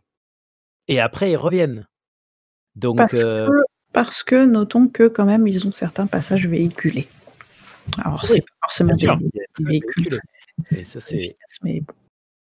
Et euh, pour revenir sur le bouquin, justement, parce qu'ils en parlaient, et c'est vachement intéressant par rapport à ce qu'on disait des agents qui doivent tout laisser tomber. Diaz, qui est un agent de la SHD, euh, qui est dans le bouquin, qui pour nous est notre héros euh, du bouquin, Aurelio, Dia- Aurelio Mhm. Diaz, doit tout abandonner, et, et à commencer par sa famille Mm. et ses deux enfants, parce que lui, il est à New York. Ses deux enfants sont à Washington, et ces deux enfants, vous les connaissez peut-être. Attends, parce juste Cap, partie Cap, juste avant que tu ailles trop loin, euh, Super Gamer, il est pas très loin dans l'histoire, alors on peut peut-être juste faire gaffe à ce qu'on dit pour pas le spoiler sur des trucs. Ah oui, il est au chapitre 5. C'était, je voulais, désolé, je voulais pas te couper, mais je, je voulais pas non plus qu'on te spoil en disant des trucs trop importants, mais Ce sont des enfants qui sont dans Washington et euh, ils sont euh, reclus dans un endroit bien connu et qui a fait cou- couler beaucoup d'encre c'est le, 2. c'est le Oh, père tu cassé le cou Mais non, mais c'était juste que je voulais pas briser l'expérience pour les gens qui n'avaient pas lu le livre. Ah ouais, je comprends, je comprends. Mais effectivement, c'est un peu pour nous euh, l'agent dans ce qu'il doit être, dans ce que nous, on Ah, comment voilà. on l'imaginait, quoi. C'est- Plus ou moins. Très bien, a été très bien écrit par euh, monsieur euh, Alex Irvine pour ça. C'est Mais j'ai trouvé personnellement que Ronson, même si c'est pas du tout euh, le genre de personne que j'aimerais être, je l'ai trouvé bien écrit aussi. Oui, bien écrit. Mais attends, ils sont bien écrits ces personnages. Regarde April Keller. Ah, c'est un peu notre superstar hein, depuis le. Mm, ouais, mais le et- Il y a un écho Ah bah, sur elle. non, hein hein. Et qu'est-ce qui se passe avec son ami qui habite à Washington, Mais attends, qui lui envoie mais un colis attends. dans un trailer et dont Mais on parle dans attends, le livre? tu as tout dans Broken Down Attends Non, le prochain livre d'Alex Irvine Il n'y a pas tout, malheureusement. Ah non, il n'y a pas tout parce qu'il fallait en mettre dans le, bouquin, dans le, dans le jeu. Mais, Mais attends le, bouquin, le prochain bouquin d'Alex Irvine et tu l'auras. Ah bah j'aimerais bien, ouais. Parce qu'ils sont très bons, ces livres. Ils sont très très bons. Alors pour revenir à ta question, tout à l'heure, qu'est-ce qui me manque dans le 2 qui n'était dans le 1 et qui n'est pas dans le 2 Mhm. C'est notre cher, notre ami Rick Valassi. Rick Valassi. Ah, ouais. Uncle Ricky. Pour moi, pour moi, il y a un truc qui manque le plus, c'est ça. On a parlé de plein de choses, on a parlé de tout ce qu'on ne sait pas pendant qui, se passe pendant ces sept mois. On ne sait pas ce que la première et la deuxième vague d'agents a fait ou n'a pas fait, le nombre de renégats qu'il y a eu dans Washington, on en sait assez peu. Mais, mais, mais avoir un Rick Valassi donne une cohésion colossale et aide beaucoup à tout cet univers du jeu et à développer une immersion incroyable parce qu'on a un peu l'impression d'entendre un journal récapi- récapitulatif des événements qui se sont passés. Et on a ça dans les andiologues, on a ça dans les échos, mais on a ça également et surtout grâce à Rick Valassi, avec un point de vue différent en plus, donc ça c'est vachement intéressant, un point de vue vu des civils. Et ça, on l'a pas du tout dans TD2, quoi. Dans TD2, c'est devenu euh, extrêmement insipide et ça ne n'apporte aucune Ah, précision à l'histoire. C'est terrible. La plupart du temps, moi, quand j'arrivais dans les, dans les zones où on avait euh, de la radio, j'entendais euh, Bon, bah, je vais pas vous ennuyer plus longtemps et on va écouter de la musique. Ouais. Mais nous, on s'ennuie pas, on veut des infos. Alors, je comprends d'où ça vient parce que euh, il y, a, des gens qui ont réclamé euh, à ce qu'on puisse couper euh, Rick Valassi parce que une fois qu'on a entendu les dialogues assez souvent, c'est vrai que ça peut être un peu pénible. Mais euh, l'oreille humaine est quand même capable de s'adapter et de ne plus faire attention à ce qui est raconté. Ou alors, si vous apprenez des langues, je sais qu'il y a beaucoup de gens qui, par exemple, rêvent d'apprendre le japonais. Eh ben, vous switchez votre son dans une autre langue, et alors là, c'est un autre univers qui s'offre à vous. Et Rick Valassi, Ouais, en c'est japonais, magique. le, le doublage japonais d'une manière générale, bon, moi j'aime pas Isaac, mais Rick Valassi et le doublage d'une manière générale est très très très bon. Donc voilà, si vous étudiez le japonais, l'anglais, l'espagnol, tout ce que vous voulez, vous changez de langue et euh, comme ça, Rick Valassi vous fera beaucoup moins suer. Ou qui, quiconque euh, vous fait suer, hein. moi personnellement c'est Manille.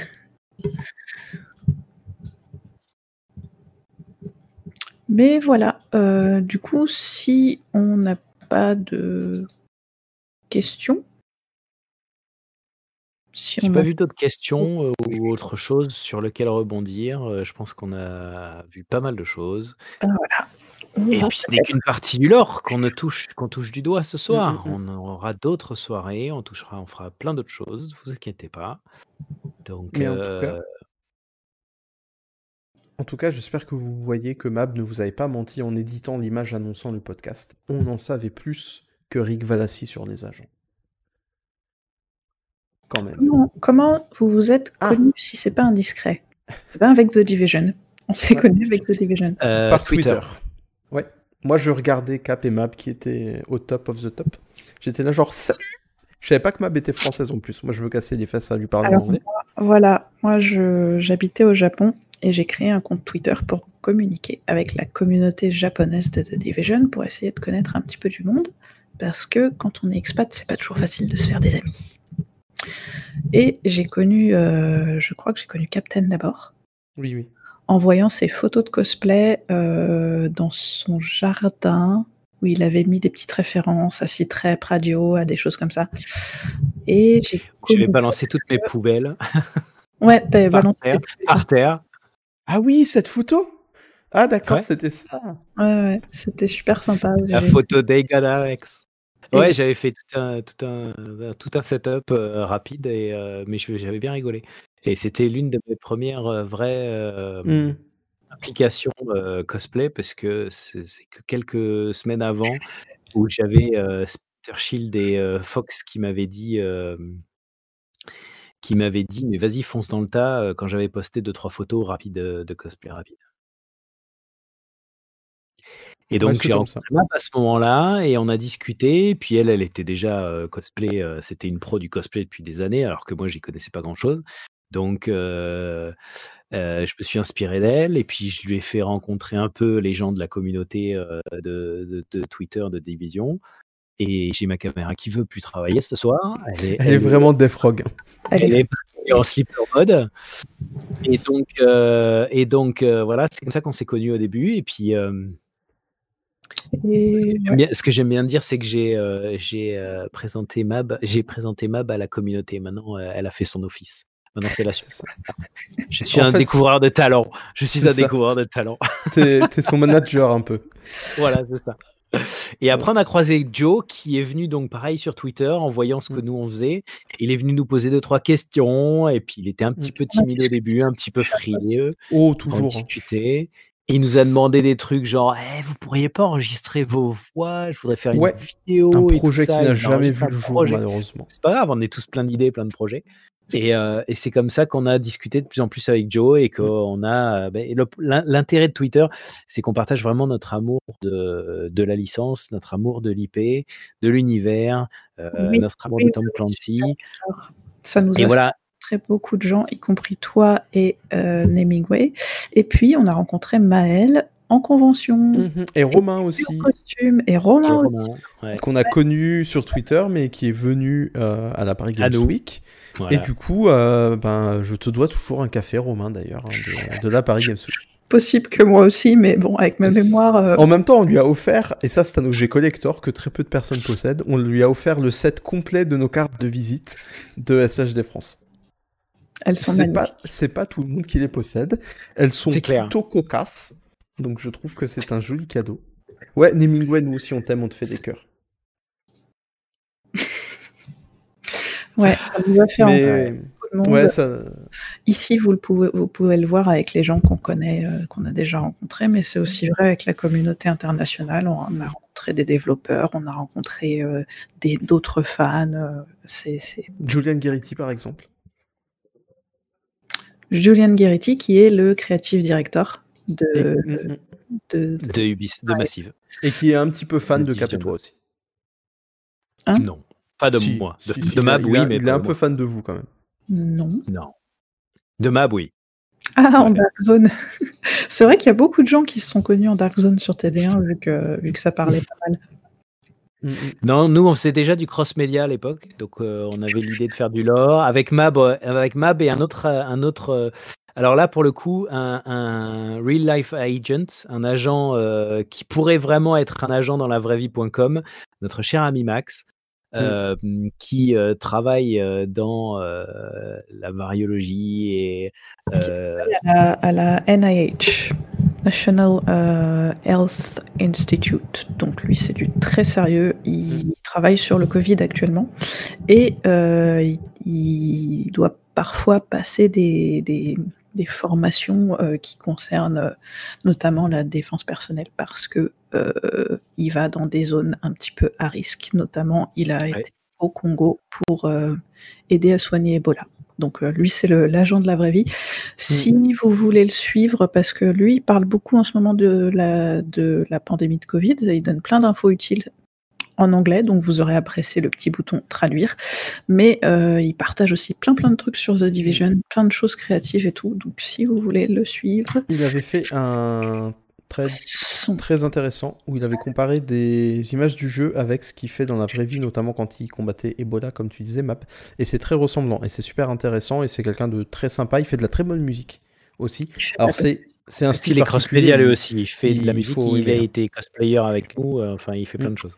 Je rappelle d'ailleurs, ou je fais découvrir à ceux qui peut-être ne le savent pas, que Cap et Max euh, avaient lancé euh, une euh, agence immobilière pour retrouver un appartement à New York après la pandémie. Et je vous jure que c'est vrai.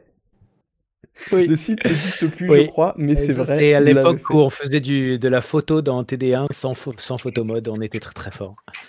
On était jeunes et plein de plein d'innocence. C'est ça. Moi, je me rappelle que euh, ce qui me, ce qui, maintenant, ça me fait beaucoup sourire, c'est que quand j'ai rencontré Mab, euh, un de nos premiers échanges, c'est que je lui disais que j'étais vraiment déçu qu'on puisse pas retourner à Brooklyn.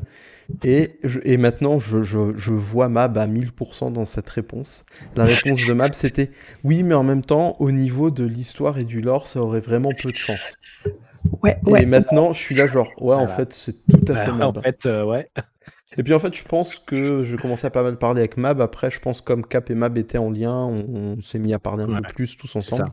Et puis euh, bah après les choses, je trouve qu'elles se sont faites assez naturellement. J'ai vu Cap pour la première fois quand on a été star player euh, tous les deux en 2018 à la PGW. C'est là qu'on a cosplay la première fois en public euh, avec Mab. Du coup, on a eu une très bonne soirée de préparation où on a inondé Mab de questions sur le cosplay, sur ce qu'on a le droit de faire, de pas faire. C'était hyper cool. Franchement, c'était une, c'était une super, c'était une super soirée. Puis on a eu plein de très bons souvenirs. On a rencontré certains membres de la communauté aussi. Ben voilà, pendant, euh, pendant la Paris Games Week et tout, et c'était vraiment euh, très très chouette, mais les choses se sont faites naturellement, et une, une chose importante, si vous avez des questions, si vous avez envie de nous parler, si vous avez envie de savoir un truc sur quelque chose qu'on a fait ou autre, ou sur le jeu, ben demandez, mais n'ayez pas peur de nous, parce que euh, on est comme des jus de fruits, on est innocent. On est gentil, on est mignon, comme l'agneau qui vient de naître. Alors n'ayez pas peur de nous. On est petit mais costaud. Du concentré. C'est le fait de d'utiliser Twitter. Il y a beaucoup de développeurs qui regardent sans forcément intervenir sur Twitter. Euh, donc c'est important si vous avez des avis, s'il y a des choses qui vous plaisent pas, mais aussi et surtout s'il y a des choses qui vous plaisent et que vous voulez féliciter et apporter votre soutien aux développeurs, c'est important de le faire sur Twitter. Moi, c'est comme ça que j'ai rencontré les, le creative director, non pas de Massive, mais de Redstorm, euh, et que j'ai rencontré euh, trois hauts placés chez Redstorm, euh, parce que juste comme ça, ça a été. euh, Mm. bah, après, ils savaient que j'étais souvent du côté de Copenhague avec mon métier, et eux utilisaient l'aéroport de Copenhague pour aller à Massive, chez Massive. Et, et c'est comme ça qu'on a pu se croiser un matin, euh, plus ou moins prévu à la dernière minute, et qu'on a eu une, une super discussion pendant euh, une petite heure et demie, deux heures, avant qu'ils aillent prendre leur, leur avion pour rentrer aux États-Unis. Et, euh, et c'est super intéressant de pouvoir discuter avec, avec, de voir à quel point eux aussi ils sont passionnés. Euh, il faut pas croire, c'est leur bébé, ils veulent que le jeu y réussisse. Donc euh, il faut il faut y aller et donner vos avis, essayer d'être constructif si c'est des critiques. Et, et n'hésitez pas à nous parler. Là, on parlait de Map disait euh, appuyer sur le Google Translate, mais euh, ça marche pas génial. Donc euh, demandez à Map. Il y a quand même un certain progrès. TM Mab. Il y a quand même un certain progrès des technologies de traduction. Je ne vais pas me lancer sur un sujet Ouais. qui n'a rien à voir avec The Division, mais dernièrement, j'ai quand même constaté que mes, mes tweets en japonais étaient très bien traduits. Et donc nous, on a senti que euh, du côté français, ça manquait un peu, et c'est pour ça qu'on vous offre ça, enfin qu'on vous propose ça plutôt, je Mm. devrais dire, parce que euh, la communauté française mérite un peu plus d'insight, de, de, de- de- d'informations sur le jeu. Euh, donc n'hésitez pas à suivre SHD France, à en faire parler aux autres, à le communiquer.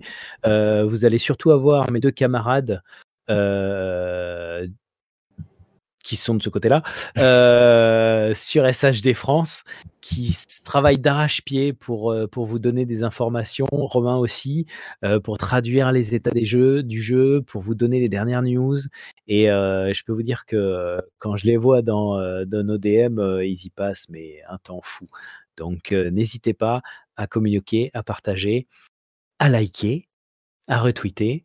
Ouais, ça coûte pas très cher et ça fait plaisir. Donnez votre avis d'une manière générale, parce que Donnez votre avis. N'hésitez pas à interagir. déjà dit euh, lors du podcast précédent, mais euh, donner son avis, c'est important. Mm. Et, et même si vous voyez pas de changement du jour au lendemain, et même si bah, euh, vous avez une envie particulière et que bah, elle n'est pas malheureusement euh, exaucée euh, dans, immédiatement, il y a quand même des réactions des devs. Il y a quand même, euh, bah, par exemple, sur TD1, on a passé notre temps à demander un photomode. On a eu un photomode sur TD2.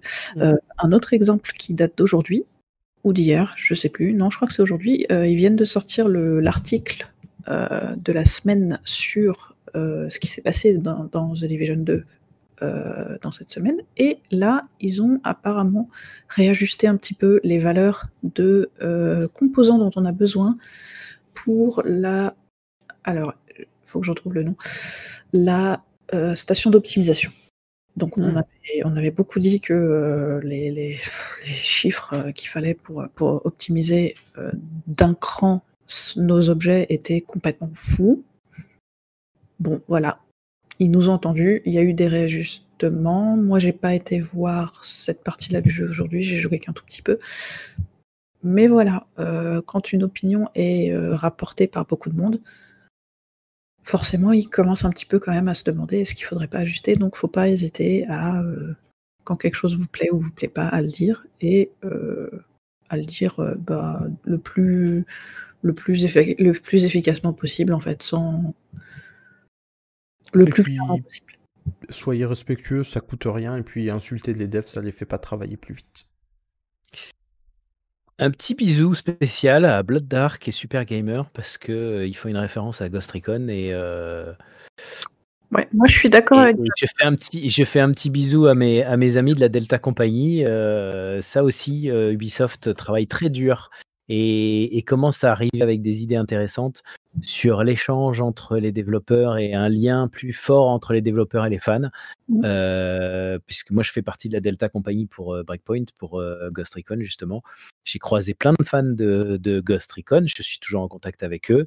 On est à plus ou moins de contact avec les devs, on fait remonter beaucoup, beaucoup, beaucoup, beaucoup d'informations pour améliorer le jeu. Le jeu n'a plus rien à voir avec euh, ce jeu quand il est sorti, mais euh, voilà, donc euh, continuez à jeter un œil de ce côté-là et n'hésitez pas. Voilà. Bah, je pense qu'avec bon? ça, on va pouvoir, euh, on va pouvoir vous souhaiter une bonne soirée, en espérant que euh, ce petit moment passé avec nous, euh, en la charmante compagnie de Joe, Cap et moi-même, vous aura fait plaisir, vous aura fait apprendre des choses sur la SHD, et puis euh, vous aura donné envie de replonger très bientôt dans le lore. Et si jamais vous n'avez pas pu tout voir parce que vous n'étiez pas là au début, il y aura une rediffusion sur Twitch et euh, de, sur mon PC, j'ai aussi enregistré la vidéo. Donc tout ça, c'est conservé. Et simplement, bah, merci à tous d'avoir été là. Et on vous souhaite Merci aussi beaucoup. de passer de bonnes vacances de Noël. Très bonne fête surtout. Fêtez bien si vous fêtez. Et si vous fêtez Un pas, ben, profitez quand même des vacances Noël. si vous en avez. Voilà. Un Joyeux. très joyeux Noël et puis euh, fêtez À bien la fin de bientôt. 2020 puisqu'enfin on va passer en 2021. Ouais, et sortez masqués. Et sortez Exactement. masqués. À bientôt tout le monde. Bonne nuit. Ciao Salut.